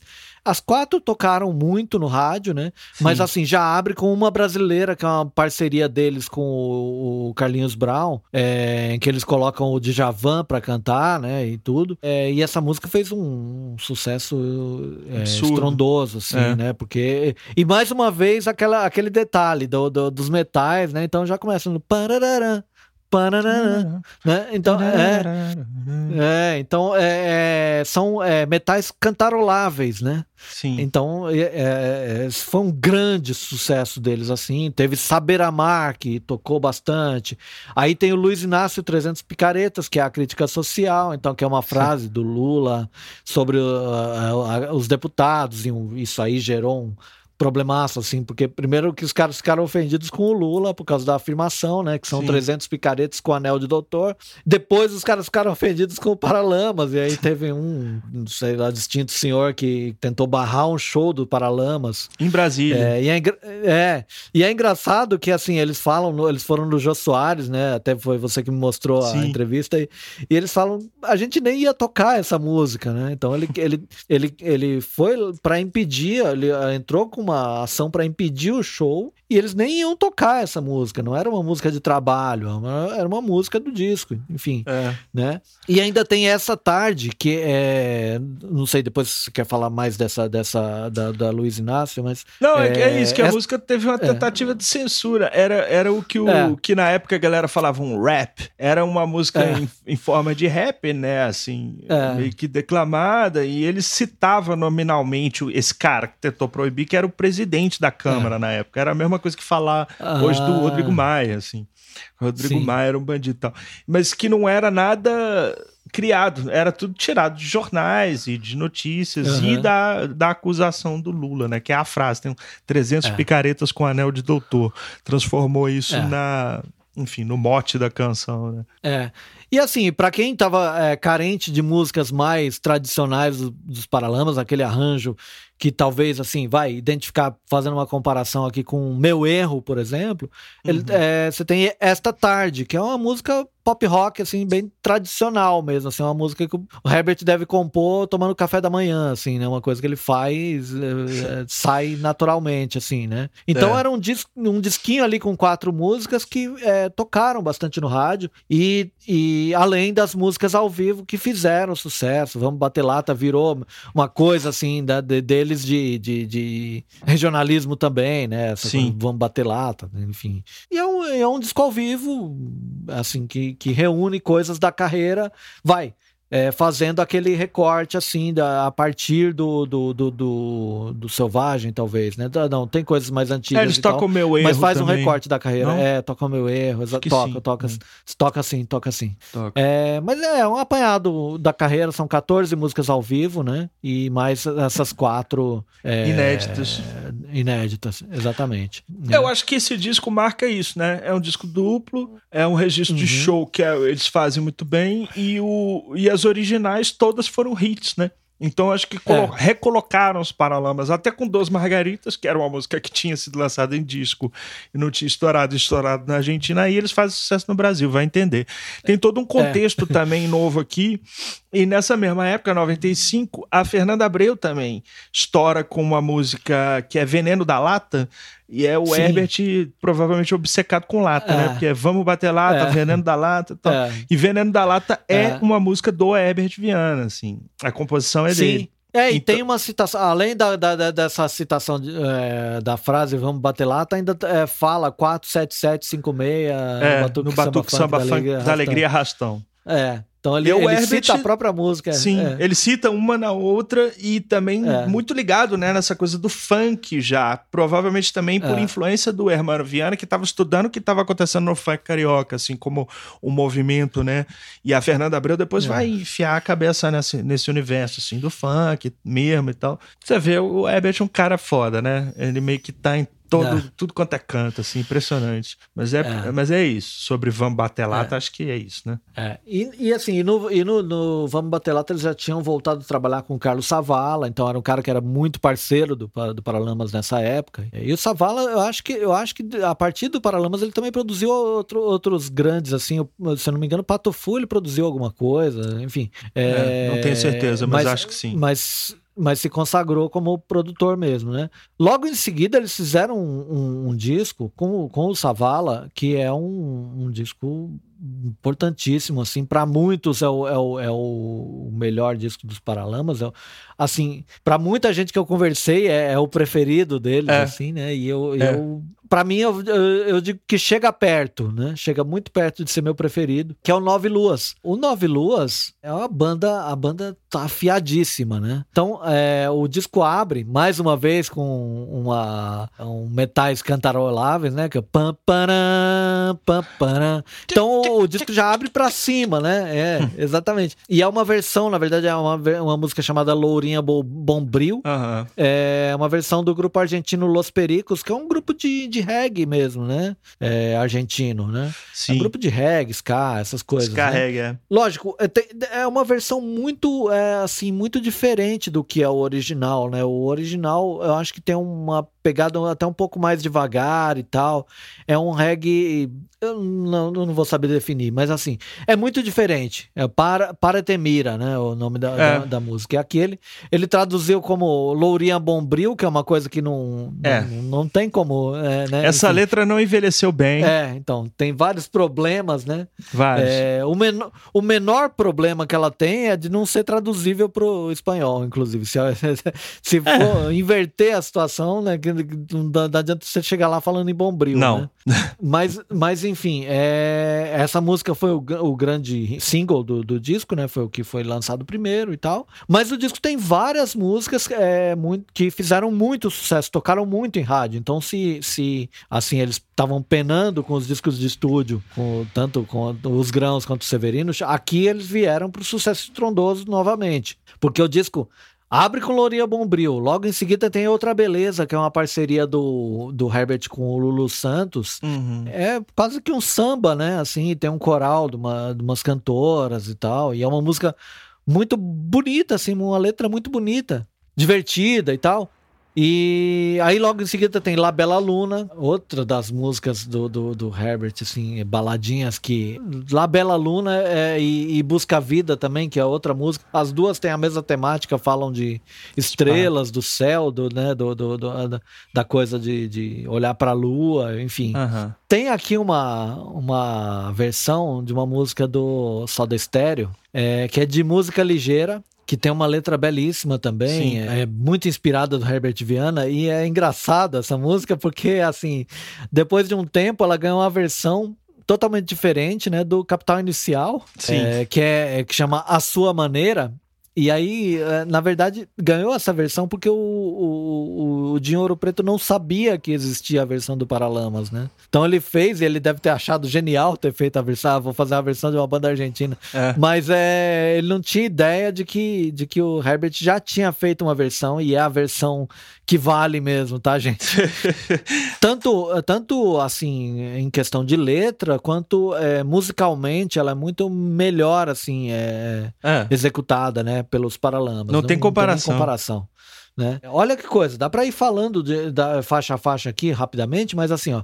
Aí você tem Capitão de Indústria, que é uma música do Paulo Sérgio Vale, do Marcos Vale, que eu acho que era trilha de novela, que o Sim. Herbert ouvia quando, na, quando era adolescente e, e ficou muito marcado para ele, ele gravou.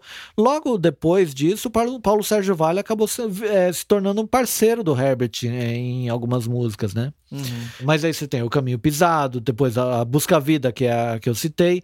Tem o Caroço da Cabeça, que é uma música que eles fizeram em parceria, o Herbert fez em parceria com o Nando Reis e o Marcelo Fromer.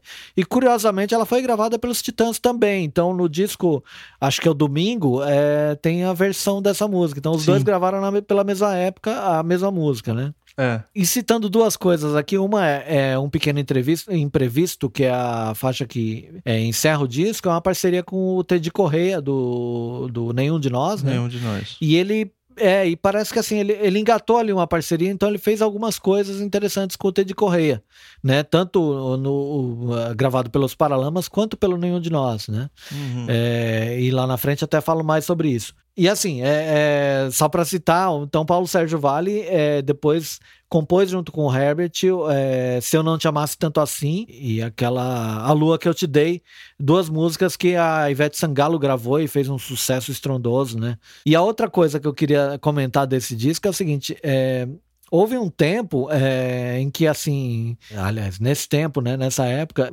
para você conhecer um disco, você ouvia ele na loja, né? Então, uhum. o CD saía e tal, já era CD, mas assim, eu tava andando na rua, numa, na, aqui em São Paulo, em São Caetano do Sul, né, uma cidade aqui de São Paulo, passei na rua e ouvi o, esse disco sendo tocado e era justo a música que não era um, não era uma, um single, né? Era uma música chamada Na Nossa Casa. É, que é uma música pesadíssima, que fala da separação dos pais do Herbert, já idosos, né? E assim, como isso impactou ele, e, meu, a música fala, na, na, a letra da música fala: se tudo parecia nada, ainda assim o nada era mais do que você deixou no fim, né? Nossa. Fala, cara, eu, eu andando na rua, eu ouvi aquilo, eu entrei na loja e saí de lá com o CD. Meu, isso é, né, é, é uma coisa que me impactou demais, né? É. então, esse disco, para muitos, assim, é o, é o grande disco dos Paralamas, assim, é a, é a maturidade deles, né? Eu, eu digo para você que chega perto. para mim, assim, chega muito perto de ser o meu disco preferido do Paralamas. É, é. Eu, eu. Só meus dois centavos rapidinho sobre o Nove é. Luz, assim, ele tem também essa é. coisa do. de ter pego a MTV, né? O clipe, de, os clipes de Lourinha Bombril, é, La Bela Luna. É. E, e, acho que Busca Vida também. Busca Vida é aquela que tem o vocal, né? Pa, pa, pa, pa, pa. É. É, é. é essas, essas três tinham clipes e acho que alguns ganhou um VMA, enfim. Eles, eles surfaram nessa vibe forte, né? Na época forte da MTV aí, 90, é. 96, 97 e tal. E só queria comentar sobre de música Lirreira. Não, não, uhum. não é, não esqueçamos que essa música, originalmente, ela é uma música de 1990 do Soda Stereo, do álbum deles, é, de, um, de um dos álbuns mais famoso da banda, que é o Cancion Animal, e é uma uhum. música que critica essa coisa de, de música ligeira, é música rápida, é. né? A música descartável é. de rádio. E assim, é, é, impressionante pensar que ela foi regravada pelos, pelo Capital Inicial, é. pelos Paralamas, primeiro no História, e depois o Capital Inicial transforma de música ligeira em uma música ligeira. É. o que é, absolutamente impressionante. Não que não tivesse sido um hit na Argentina e tal, mas é uma curiosidade aí sobre essa música e essa versão. E só para concluir, assim, esse disco é muito interessante. Eu acho, na verdade, que ele é subestimado, cara, porque tem muita gente que, que, que cita realmente por uma memória afetiva também, porque eu acho que eu, por exemplo, lembro mais uhum. desse álbum por causa dos clipes, por causa da capa a, amarela e azul, né? Com aquelas luinhas. É. Essa coisa de que, que Busca a Vida tinha, que era muito bonita, assim, uma melodia incrível. Eu acho que sim, foi uma sim. porta de entrada para eu começar a entender o universo do Herbert. Apesar de eu ter ouvido mais novo, na infância, uhum. coisas como Beco e, enfim. Isso é o que é. reverbera em mim até hoje, assim. É, não, e o detalhe é que, assim, é, você até falou dos clipes, né? Então uhum. eles tinham, o clipe era com animação, alguns deles, assim, a lua, aquela coisa toda. Então aquilo é, chamou bastante atenção na época mesmo, né? Então uhum. é, é, é, compreensível, assim, as pessoas que guardaram isso como a imagem mesmo do disco, né? Sim. E o disco todo fala, tem essas coisas, da, o nome do disco é Nove Luas, né?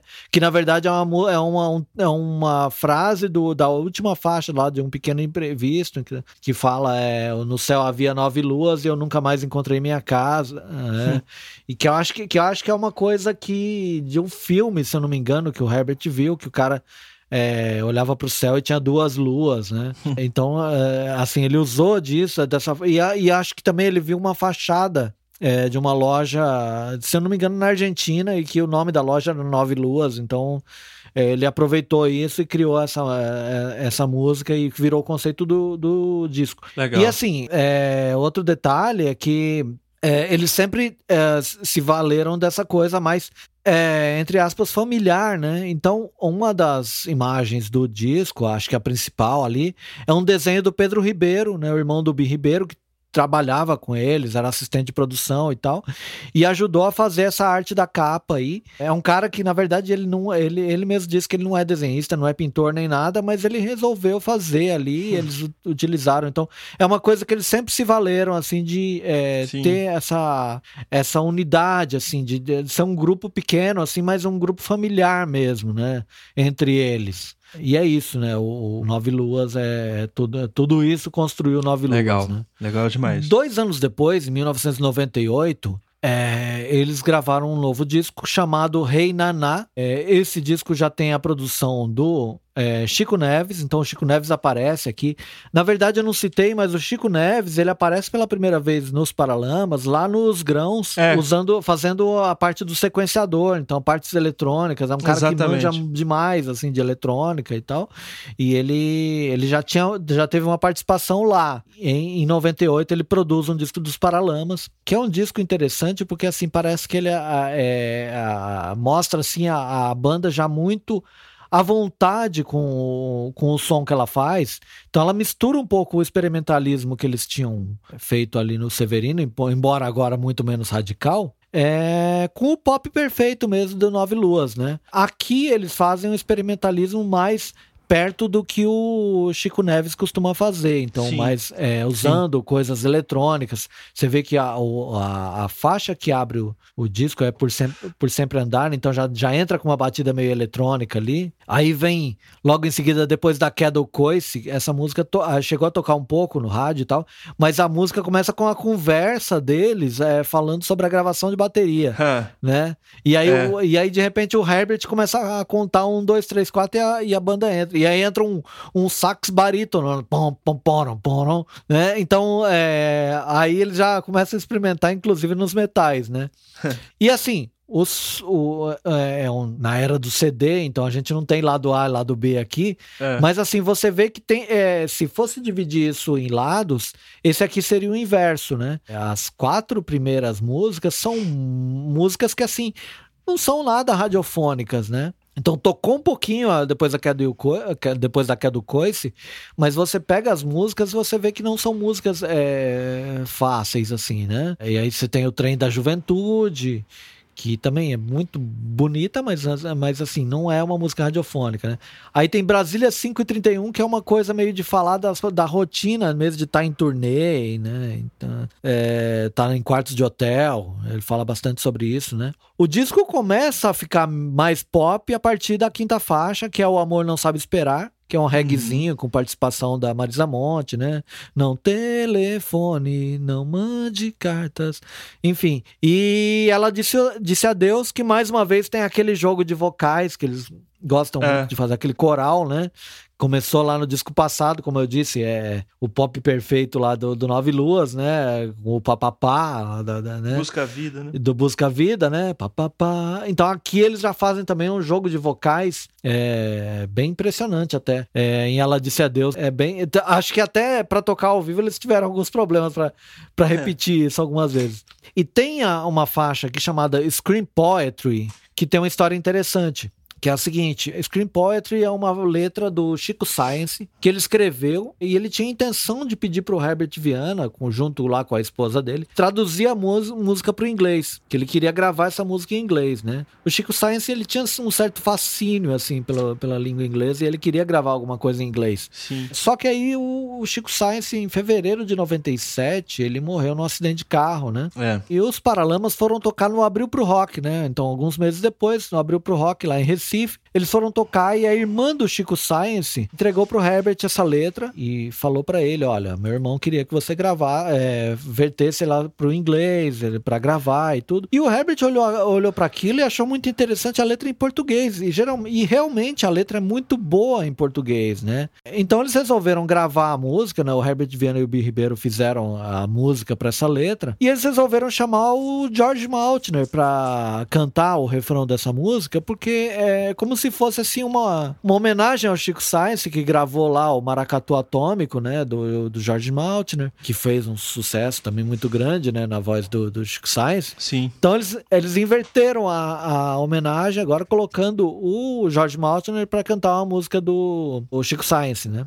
e aí eu não sei, é, a gente falou da, de versões do Charlie Garcia lá, e eu não sei se você vai concordar comigo. Eu acho que aqui nessa, nessa faixa o, o o Herbert se redime, porque ele gravou uma música do Charlie Garcia, na verdade é da, da primeira banda lá do, do Charlie Garcia, Seru que Hiran. se chamava Seru, é, Seru Hiran. É, Seru Hiran. E aqui eu acho que o Herbert fez, conseguiu fazer uma versão melhor do que a original, assim. Eu concordo, é, eu concordo. É, é, é. uma música pesadíssima, assim, né? Uma música sobre, até fala sobre suicídio é. e, e, e, tal. É, tem um dos solos maravilhosos, assim, do Herbert e tem um, um coral no, no, no, finalzinho com uma cantora chamada Cecilia Spire, é, que é lá do Rio de Janeiro, e assim, é, é fantástica essa música, né? Também era uma música que não dava para tocar no rádio, assim, talvez, mas é, é, é uma música muito boa, né? Sim. É, mais uma vez ali uma parceria com o Ted Corrêa, ele estava fazendo muito, com, é, compondo bastante com o Ted Corrêa, então um dia em Provença que também é uma das mais belas músicas do, dos Paralamas, assim. E por fim, Santorini Blues, que é o nome do disco solo do Herbert, é, que acho que, acho que até era antes do Rei Naná. É um ano eu, antes, eu não, é, 97. É, é. Eu não citei, não citei isso, mas na verdade o Herbert lançou um segundo disco solo chamado Santorini Blues, que não tem essa faixa, tá? Uhum. E é uma coisa mais voltada a isso mesmo. Ele pegou algumas músicas dos Paralamas, algumas outras coisas que, ele, que outras pessoas tinham gravado e então, tal, e lançou em versões acústicas, né? E é uma, um disco assim que faz umas, umas coisas mais para mostrar o lado do instrumentista dele, né? Sim. É, um, um, pouco blues e tal. Mas enfim, é, é, no, na verdade, é, dessa vez assim não foi uma, uma experiência para fazer o próximo disco dos Paralamas. Foi só um disco para se divertir mesmo. Sim. E é um disco mais é, tradicional, assim, né? Só voz e violão. É, e é isso. O, o Renaná é lançado em 98, né? Logo em seguida eles, eles vieram para um projeto grandioso, assim. É, é, que foi aceitar o convite da MTV, da MTV para fazer um acústico, né? Sim. O acústico MTV em 1999. O, o acústico, acústico MTV dos Paralamas foi gravado na, no auditório da Escola de Artes Visuais do Parque Lage, no Rio de Janeiro, né? E o, o mais interessante desse disco é que, assim, é, geralmente as bandas, uh, artistas que vão gravar o acústico, elas fazem uma versão, é, uma versão, assim, da, das suas músicas mais famosas para colocar no acústico. É. O Paralamas Paralamas não, o Paralamas não fez isso. Eles, é, na verdade, eles escolheram muito bem o repertório e tudo, mas eles colocaram músicas, uh, deram prioridade a músicas que não tocaram mesmo, Sim. né? Pra você ter uma ideia, o disco começa com Vulcão Dubbing, que é uma música lá do é, Big Bang, né? Isso. Eles fizeram aqui como introdução pra Fui Eu, né? E aí já toca o Trem da Juventude, que é do Rei Naná. Faz, fazem uma versão do, do Manguetown, do, do Chico Science. E vão tocando. Tem Um Amor, Um Lugar, que é da, da, do Herbert, mas foi gravada pela Fernanda Abreu, né? É, você vê Bora Bora, que eu falei que é uma jam session, os caras colocam no acústico, né? É, e é um disco hum. pra cima. É um disco é. totalmente pra cima, né? Eles só, tocam I Feel Good, do James Brown, misturada com o Sossego do Tim Maia. Pra vocês terem uma ideia, a música mais é, calma do disco é Meu Erro, que aí sim eles baixaram ali a, o BPM, colocaram a Zizi Posse pra cantar uma parte, né? Fizeram participação especial. É, mas, é, no geral, o, o, disco é um disco pra cima, né? Uhum. Você vê que eles têm lá uma versão de Que País é Esse? Do, da Legião Urbana. E o Dado Vila Lobos toca em todas as músicas músicas do disco, ele vira ali um integrante dos Paralamas por um, É o segundo guitarrista, né, período, né? né? É, e acho que a única concessão que o Herbert faz para ter um segundo guitarrista é, é, com o Dado Vila Lobos, né? Tem que ser ele, né? E, mas o disco é todo assim, nessa toada para cima. Então você tem uma versão épica de, de, de, Feira Moderna do Beto Guedes, né? Foda, uh, foda. É uma coisa impressionante, né? É. E tem uma versão de Talking Heads, né? É Life, in Life During Wartime, do Talking Heads, que é uma, também é outra música muito pra cima, pom, pom, pom, pom, pom, né? Do baixo ali e tudo. Então eles fizeram um acústico mesmo, com, com instrumentos acústicos, mas com os metais deles, não, não, não abriram mão dos metais do piano lá do, do João Fera, então a, o grupo tá completo ali. É um acústico, mas é um acústico para cima, é um acústico que não, é, não, não muda as características da banda. A banda continua uhum. sendo os Paralamas do Sucesso numa versão acústica, né? Sim, é, é bem legal. Exatamente. Em 2000, eles lançaram, lançaram uma segunda, um segunda, uma segunda coletânea, né? Também é chamada Arquivo 2, que é a única novidade dessa música. Na verdade, na verdade, assim, essa coletânea ela compreende 10 anos também, de 91 a 2000. Eu acho que as duas únicas novidades é, é mais ou menos a mesma coisa que o que eles fazem na primeira coletânea. Então eles regravam uma música que é Mensagem de Amor, eles fazem uma versão nova, e uma inédita que é Onde Quer Que Eu Vá, que é mais uma parceria lá do Herbert Viana com o Paulo Sérgio Vale E essa música, na verdade, é a inspiração dela é o labrador do, do, do, do Herbert, né? Que morreu. Então, muita, muita gente fala que é uma coisa premonitória do Herbert. Na verdade, não. É uma inspiração é. que ele teve por causa do, do cão labrador. Enfim. E essa música, até hoje, é, é um sucesso muito grande, né? Sim. Embora, embora seja só, só apareça numa coletânea, ela é, é um, é um dos grandes sucessos do Paralamas. É engraçado que, assim, você vai no show do Paralamas é, atual, chega um momento do show que o Herbert fala assim: olha, gente, eu sei que vocês gostam muito dos hits, mas é. E ele fala isso várias vezes. Mas é. É preciso tocar músicas novas. E aí ele começa a tocar essa música que é de 2000, quer dizer, a música nova que ele fala tem 20 anos. Né?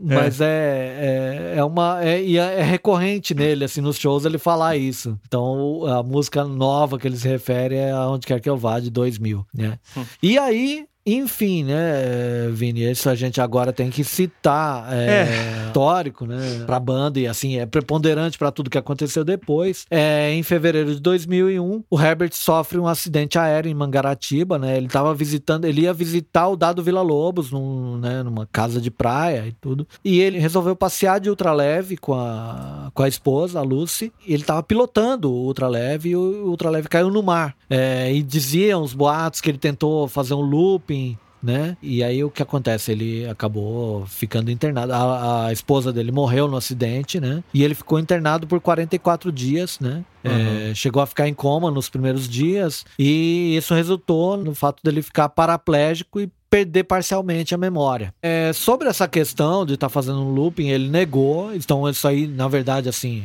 a família veementemente negou. O pai dele entrou no, na, na, na, conversa, porque é um brigadeiro da aeronáutica, enfim, e, e explicou algumas coisas. Sim. E dizem que não era um defeito do avião. Então, quer dizer, eles moveram, a família moveu uma ação, indenizatória contra o fabricante e o instituto, o ITA, né, o Instituto Tecnológico da Aeronáutica, ele periciou uma aeronave do mesmo fabricante e confirmou que o material utilizado na cauda ele, ele sofria degradação quando exposto a temperatura superior a 40 graus, né? Então você pega aí um dia ensolarado, né, é. lá no alto, passa fácil. É, é, passa muito fácil dos 40 graus. Então Sim. a empresa admitiu a falha e ofereceu uma indenização de 400 mil reais. Enfim, falar de valores aqui numa situação dessas é até é um é. pouco sem sentido, né? Mas é. aconteceu isso, quer dizer, o Herbert Viana perdeu a esposa nesse acidente e perdeu é, os movimentos das pernas, ele perdeu parte da memória, então ele teve que ter todo um trabalho para recuperar a memória. Ele tinha lapsos aqui, que ele tem até hoje, alguns lapsos. Ele falava em inglês porque ele, ele confundia os idiomas. É, mas assim, a verdade é que assim, ele, ele teve uma recuperação razoavelmente rápida, né? É, em, é. em, relação à música, né? Então, ó, nos primeiros dias em casa, ele já dormia com um violão ao lado e já. A música parece que ajudou ele a, a se recuperar. É, dizem que ajudou né? preponderantemente, né? né? Assim, é. todo mundo que fala muito emocionado do episódio, o Bi, o João Baroni, o Dinho, todo mundo fala, cara, é. o Herbert de repente estava cantando músicas inteiras, é. assim, a gente não entendia como que ele estava se recuperando tão rápido. Você vê que a memória desse cara é. era tão forte pra música, assim, era tão uhum. natural pra música, né? Que ele conseguiu se recuperar, acho que é uma recuperação épica e é. só para dar meus dois centavos sobre esse episódio, isso é um negócio assim que me derruba totalmente. Eu, ah. Essa história, a gente já tá, né? Eu já era quase adulto, vamos dizer assim, na época, e foi um choque ah. pro país inteiro. Ele perdeu a, a mulher da vida dele, é, uhum. né? Que, enfim, era um, era um romance é. ideal, como ele cantou lá atrás. Era uma é. mulher que, enfim, que, que completava mesmo ele, com quem tiveram filhos. É. E ele conta, conta-se uma história muito muito dramática, né? ele fala que quando ele estava. Porque entre, entre o acidente e o hospital, ele teve vários espasmos dentro da ambulância. Foi é. um milagre até ele ter sobrevivido. E durante esse período, ele deve ter tido experiência de quase morte, né? Que é comum em pessoas que uhum. sofrem esse tipo de acidente e voltam. E diz que ele viu a Lucy, assim. E a uhum. Lucy olhava para trás e falava: Não, você não vem comigo, não. Você tem que ficar para cuidar das crianças. Essa história é de, é de cortar o coração de qualquer um, né? Mas, é. enfim, o que ficou pra história é isso: uma tragédia, tragédia horrível da história da música brasileira. E um cara que foi salvo, né? Pela música, é. por todo o contexto. E queria tanto tocar e voltar a estar no palco que um ano depois está lançando o disco. Acho é, que é assim 2002, a gente resume. É. É, quer dizer, no, no, no começo de 2001 ele sofre acidente e em 2002 ele já solta lá o Longo Caminho, Isso. um disco é, que já vinha sendo planejado pelos Paralamas. É interessante que assim, eles já tinham uma ideia, ó, um dia a gente vai gravar como trio novamente,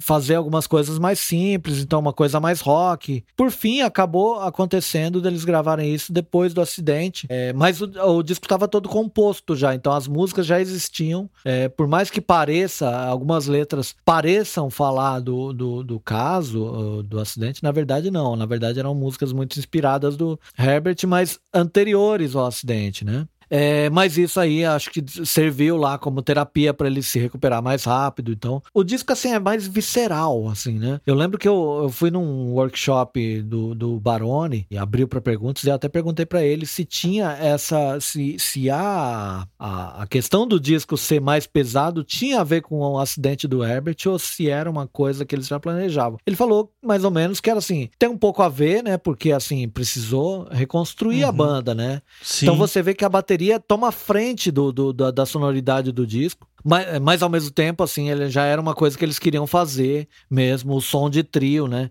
Então eles meio que. É pouco, tem muito pouco reggae no disco, é mais uma coisa mais rock mesmo, né? E eles. Mesmo as músicas mais. É, que são baladas, assim, você vê que tem um peso muito grande da bateria no disco todo. É, e o cara que, é, que foi responsável por trazer essa sonoridade é um cara chamado Carlo Bartolini, que era um cara que foi guitarrista do Traje Rigor lá no começo, lá no Nós Vamos Invadir Sua Praia, né? Era o Carlinhos do Traje Rigor, de repente virou Carlo Bartolini, um cara que produziu Sepultura, Cássia Eller, Hernando Reis, Maria Bethânia. É, de repente ele estava ali trabalhando com o Paralamas, né? E o, o, na verdade, assim, o disco tem é, muito pouca participação é, externa, você tem o Dado Vila Lobos aqui tocando uma música chamada Soldado da Paz, que é uma música que foi gravada pelo Cidade Negra, então mais como reggae. Aqui não, aqui ela é uma porrada, parece o, o, o sei lá, o Keith, Keith Moon tocando bateria uhum. ali, o, o Barone é. faz um arregaço ali na bateria na, na, nessa música, assim, né? Até Barone a música é, muito leve. Keith Moon, né? É, exatamente. É então, é, é, é, uma música assim com uma letra leve, falando de paz e aquela porrada na bateria, aquela. Né? É, mas na verdade era isso mesmo. Eles queriam uma coisa de, despojada e que assim, e fazer o Herbert se sentir o máximo à vontade que ele pudesse, né?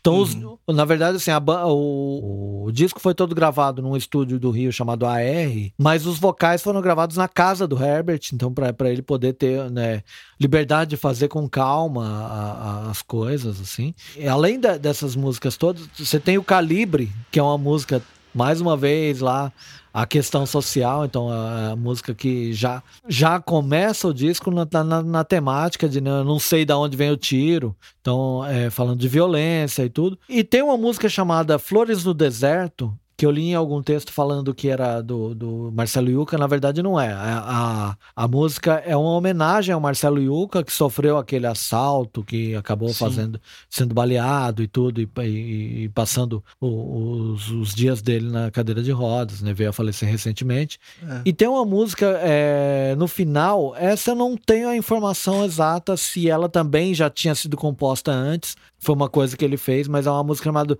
Hintley Pond, que é uma é o nome de uma fazenda, da fazenda dos pais da Lucy, né? E é uma música assim que, sei lá, tem um clima meio Beatles assim, né? toda em inglês, então. É, e além disso, eles gravaram a é, Running on the Spot do The Jam, é, mais pesada que o The Jam ainda.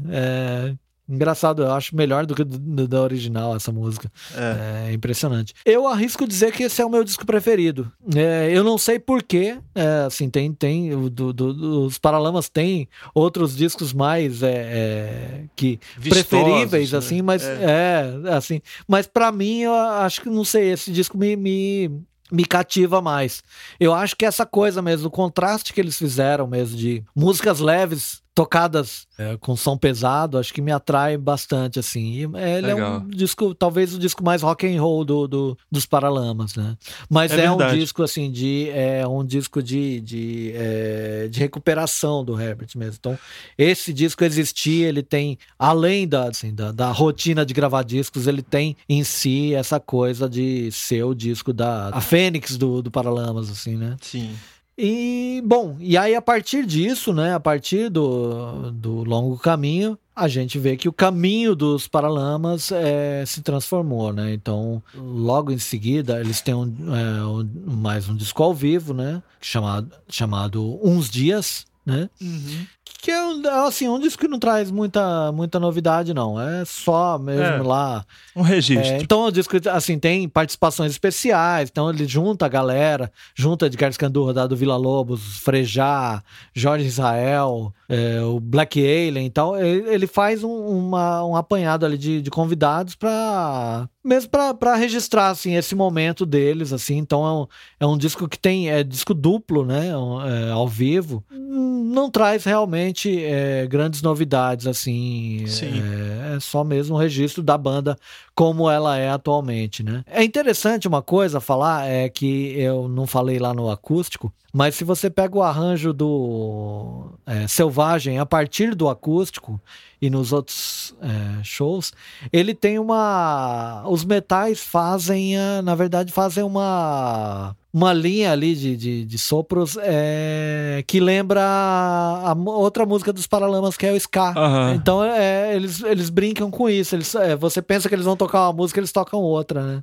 isso é bem interessante nos discos ao vivo do, dos Paralamas. Isso, é, esse Legal. disco é de 2004, tá? É um disco ao vivo, né? Então vai, vale só citar isso. Uhum. Logo em seguida, é, eles gravam um outro disco de estúdio chamado Hoje. Né? Então, cara, se o Longo Caminho não trazia muita relação com a situação vivenciada pelo Herbert, o mesmo não dá para ser dito sobre o Hoje, né? Hoje uhum. é um disco que a temática inteira do disco, praticamente, gira em torno do acidente, da condição física dele e da perda da esposa, né? Então, a partir desse momento, os, os hits vão começando a ficar mais é, raros, né? Assim, você vê que é um disco que é, se é. perguntar que músicas tem nesse disco, já pouca gente vai lembrar, né? É. Tem uma música chamada Pétalas, que é do Nando Reis, que chegou a tocar um pouquinho no rádio, assim, mas não é um disco lembrado pela banda, da banda, assim. E pela banda também, que se você pega o show do, do deles, assim, eles, tocam, eles não tocam músicas desse disco, né? Sim. Mas ele tem um, um detalhe interessante, que eles é, tem o Mano Tchau numa música. Sim. E Andreas Kisser, enfim. Mas, assim, é um detalhe interessante é que eles fizeram no site deles uma enquete eles falaram: a gente vai regravar uma música. Hum. Queremos que os fãs escolham uma música pra gente regravar. E os fãs escolheram Deus lhe pague do, do Chico, Chico Buarque, né? É. E em segundo lugar, ficou todo o carnaval tem seu fim do Los Hermanos. É. Né? Chegou bem perto de ser a escolhida, né?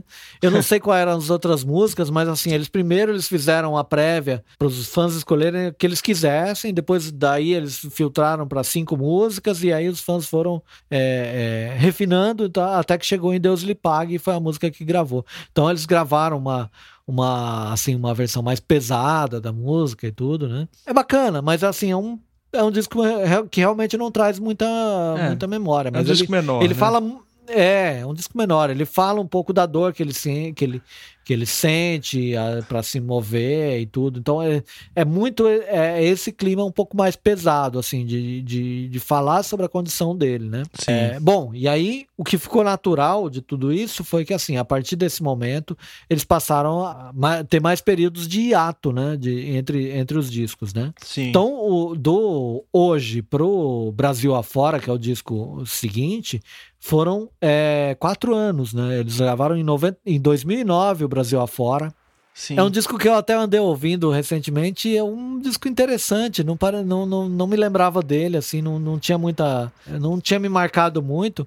Mas é um disco que traz um pouquinho assim, remonta ao Paralamas antigo. Então você tem ali uma faixa é, chamada Mormaço, que foi o primeiro single, que é uma música com participação do Zé Ramalho. Aí traz aquela coisa é, mais voltada aos sons nordestinos, é uma espécie de baião, assim. É, então é uma música que caberia no, lá no Severino, talvez. É. E você tem Sem Mais Adeus, que é uma parceria com Carlinhos Brown. É, dessa vez ele canta junto, né, na, na música. Então, mais uma vez, é aquela coisa do Carlinhos Brown que mescla português e inglês. Uhum. E isso o Herbert chegou a falar que ele aprendeu muito com o Carlinhos Brown. É, mesmo numa faixa lá do acústico, lá que é a, a Sincero Breu, que é a música inédita do acústico.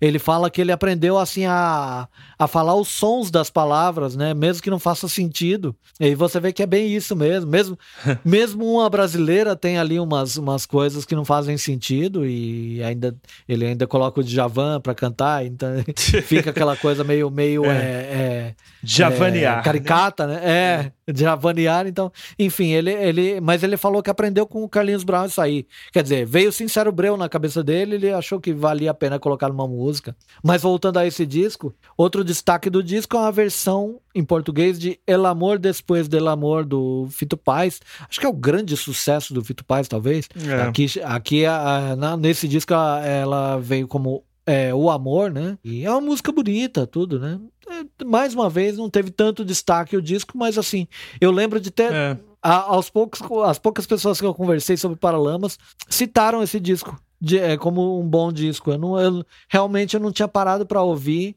Então, assim, não é um disco que vai ficar na minha memória, mas também não é um disco ruim de se ouvir, não. Sim. Né?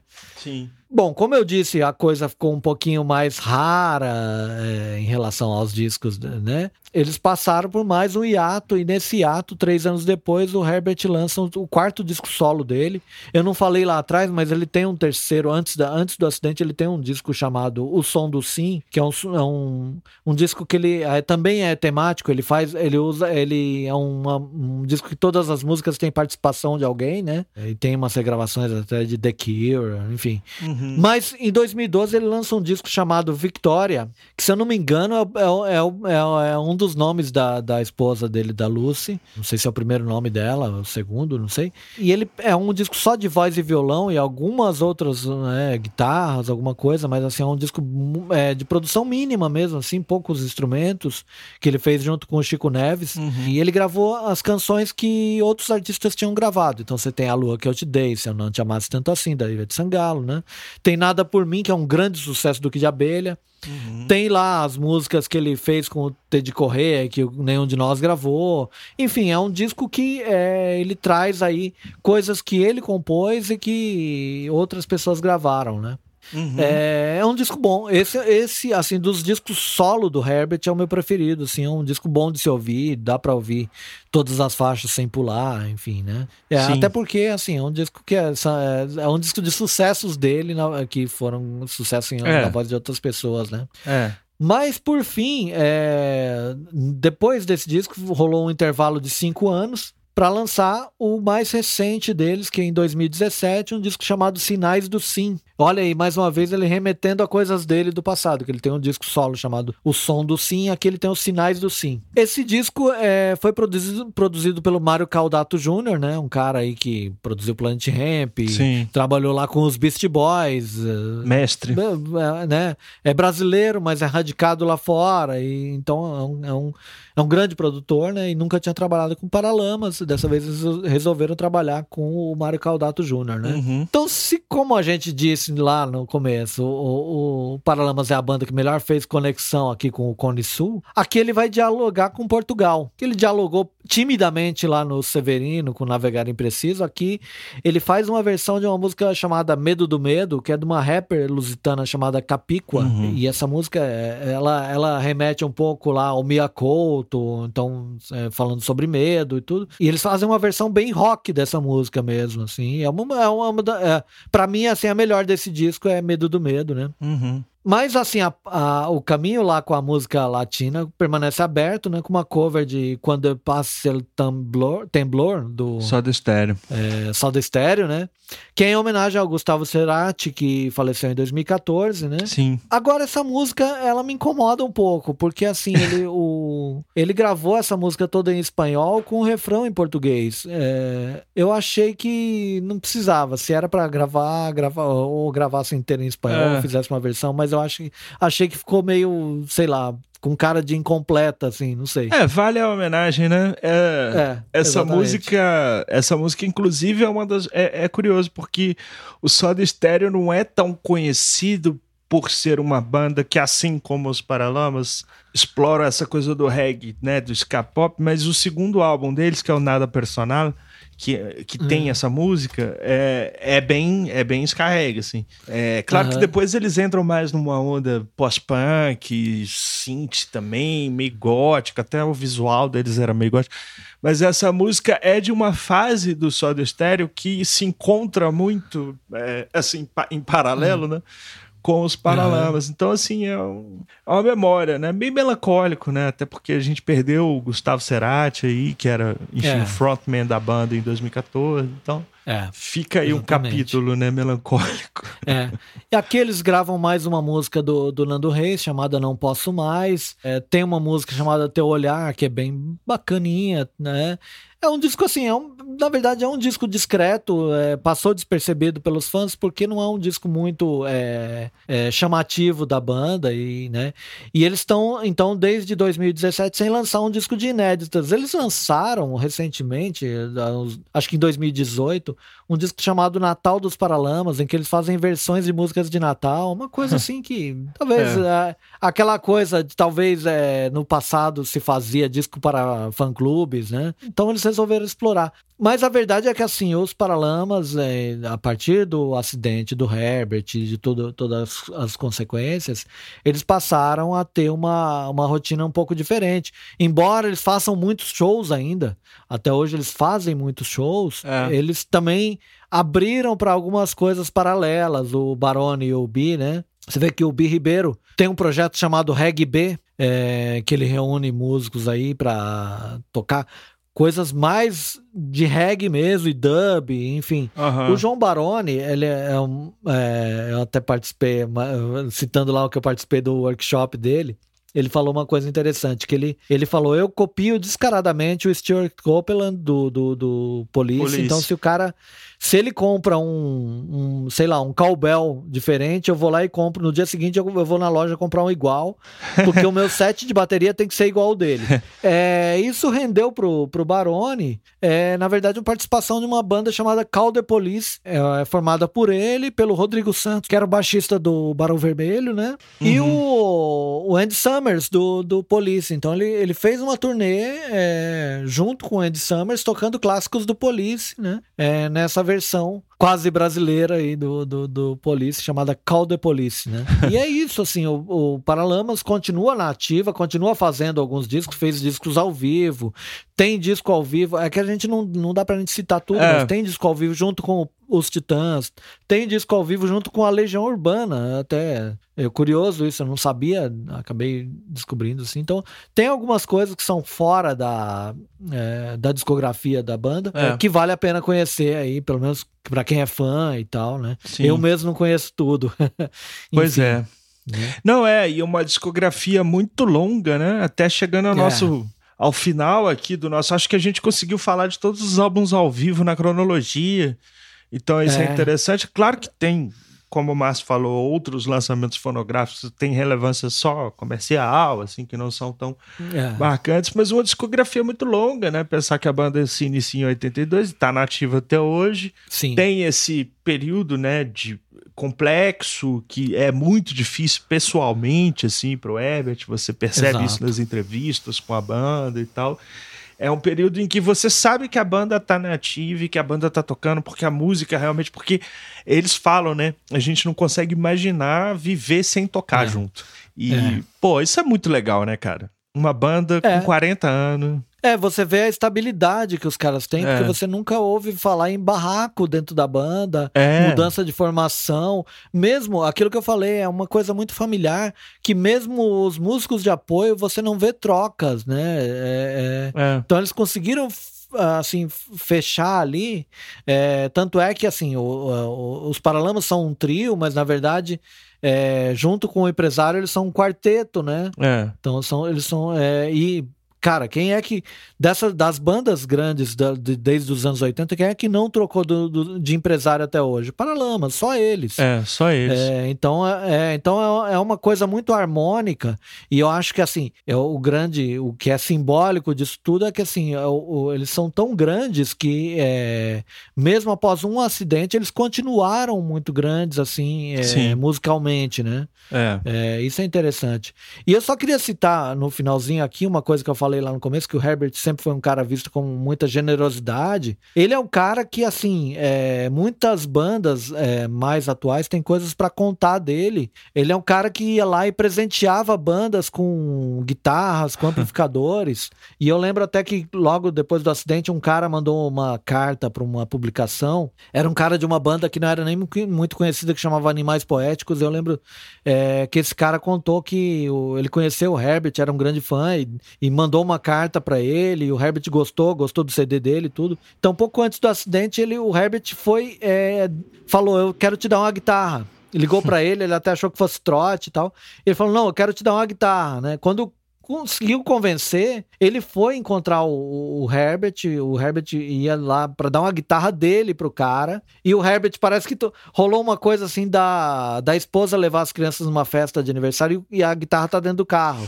então ele pegou o outro carro dele e como a guitarra não tava, ele passou numa loja, mandou descer as guitarras lá para ele testar e pegou a que ele mais gostou e deu pro cara. Quer dizer, quem é que faz isso? Cara, né? pois é, eu, até eu tenho história dessa que o Diego da Costa, que é meu amigo, amicíssimo diretor de São Paulo uhum. e, e, também músico, tem uma uhum. banda, ele fez um documentário sobre a Plebe Hood, foi entrevistar uhum. o Herbert na casa do Herbert e o Herbert deu uma guitarra pro cara. Olha só.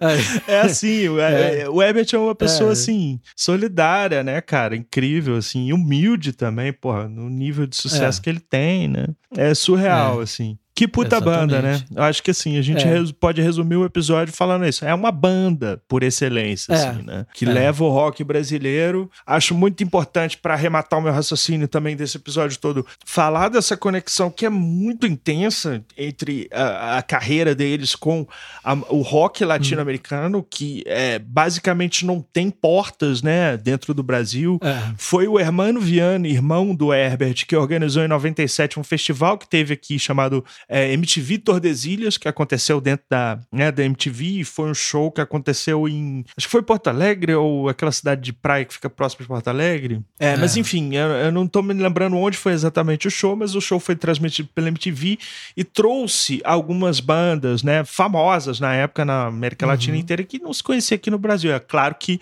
os Paralamas tocaram também no, no show. Então, assim, a banda que fez a ponte, né, uma ponte muito importante com o rock latino-americano e que tinha tinha é, identidades, né? Que trocou identidades também estéticas. Se não é. fosse tudo isso, é a banda que está aí nos representando e representando essa veia, assim, muito importante de uma época que o rock brasileiro meio que embotou. A gente vê hoje, né, algumas sonoridades e, sobretudo, personalidades que envelheceram muito mal uhum. e estamos é. aí diante de uma cena de olhar de novo, né, de, em retrospecto em retrospecto pro rock brasileiro e falar, bom, Paralamas é uma banda que mereceu esse dossiê que a gente acabou de fazer, né? Exatamente, exatamente. Bacana, é não? Aí. É isso aí, Marcelo, quer dar mais um, algum recadinho aí, dar algum, uma não, palavrinha é isso, final? É isso, basicamente isso. Eu acho que assim, a gente fez um apanhado aqui, eu espero que a gente inspire as pessoas a ouvirem é, os discos todos. Se você é do cara que gosta dos sucessos, meu, tem coletânea à vontade para você ouvir e tem também os discos Explora que com, com certeza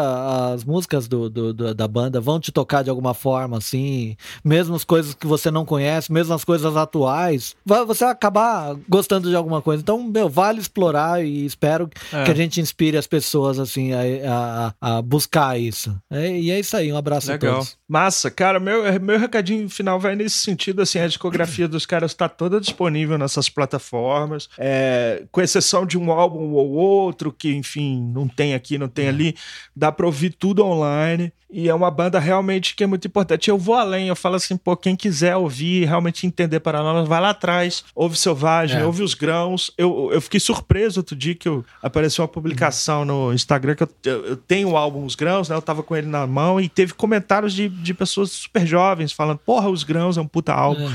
Eu falei, caramba, né? Talvez a é. gente tenha um espaço aí para falar de Paralamas em 2020 e que bom, porque eu vi esse álbum álbum hoje é muito bom, ele continua muito atual, esse e tantos outros que falamos aqui.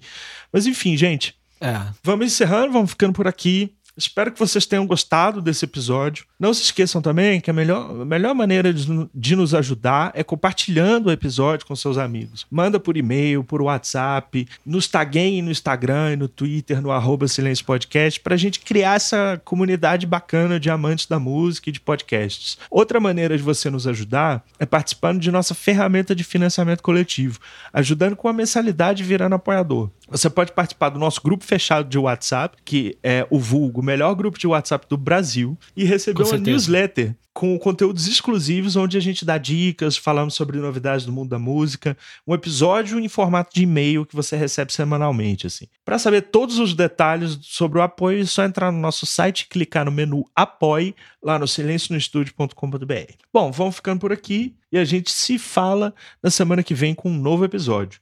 Grande beijo, grande abraço, valeu!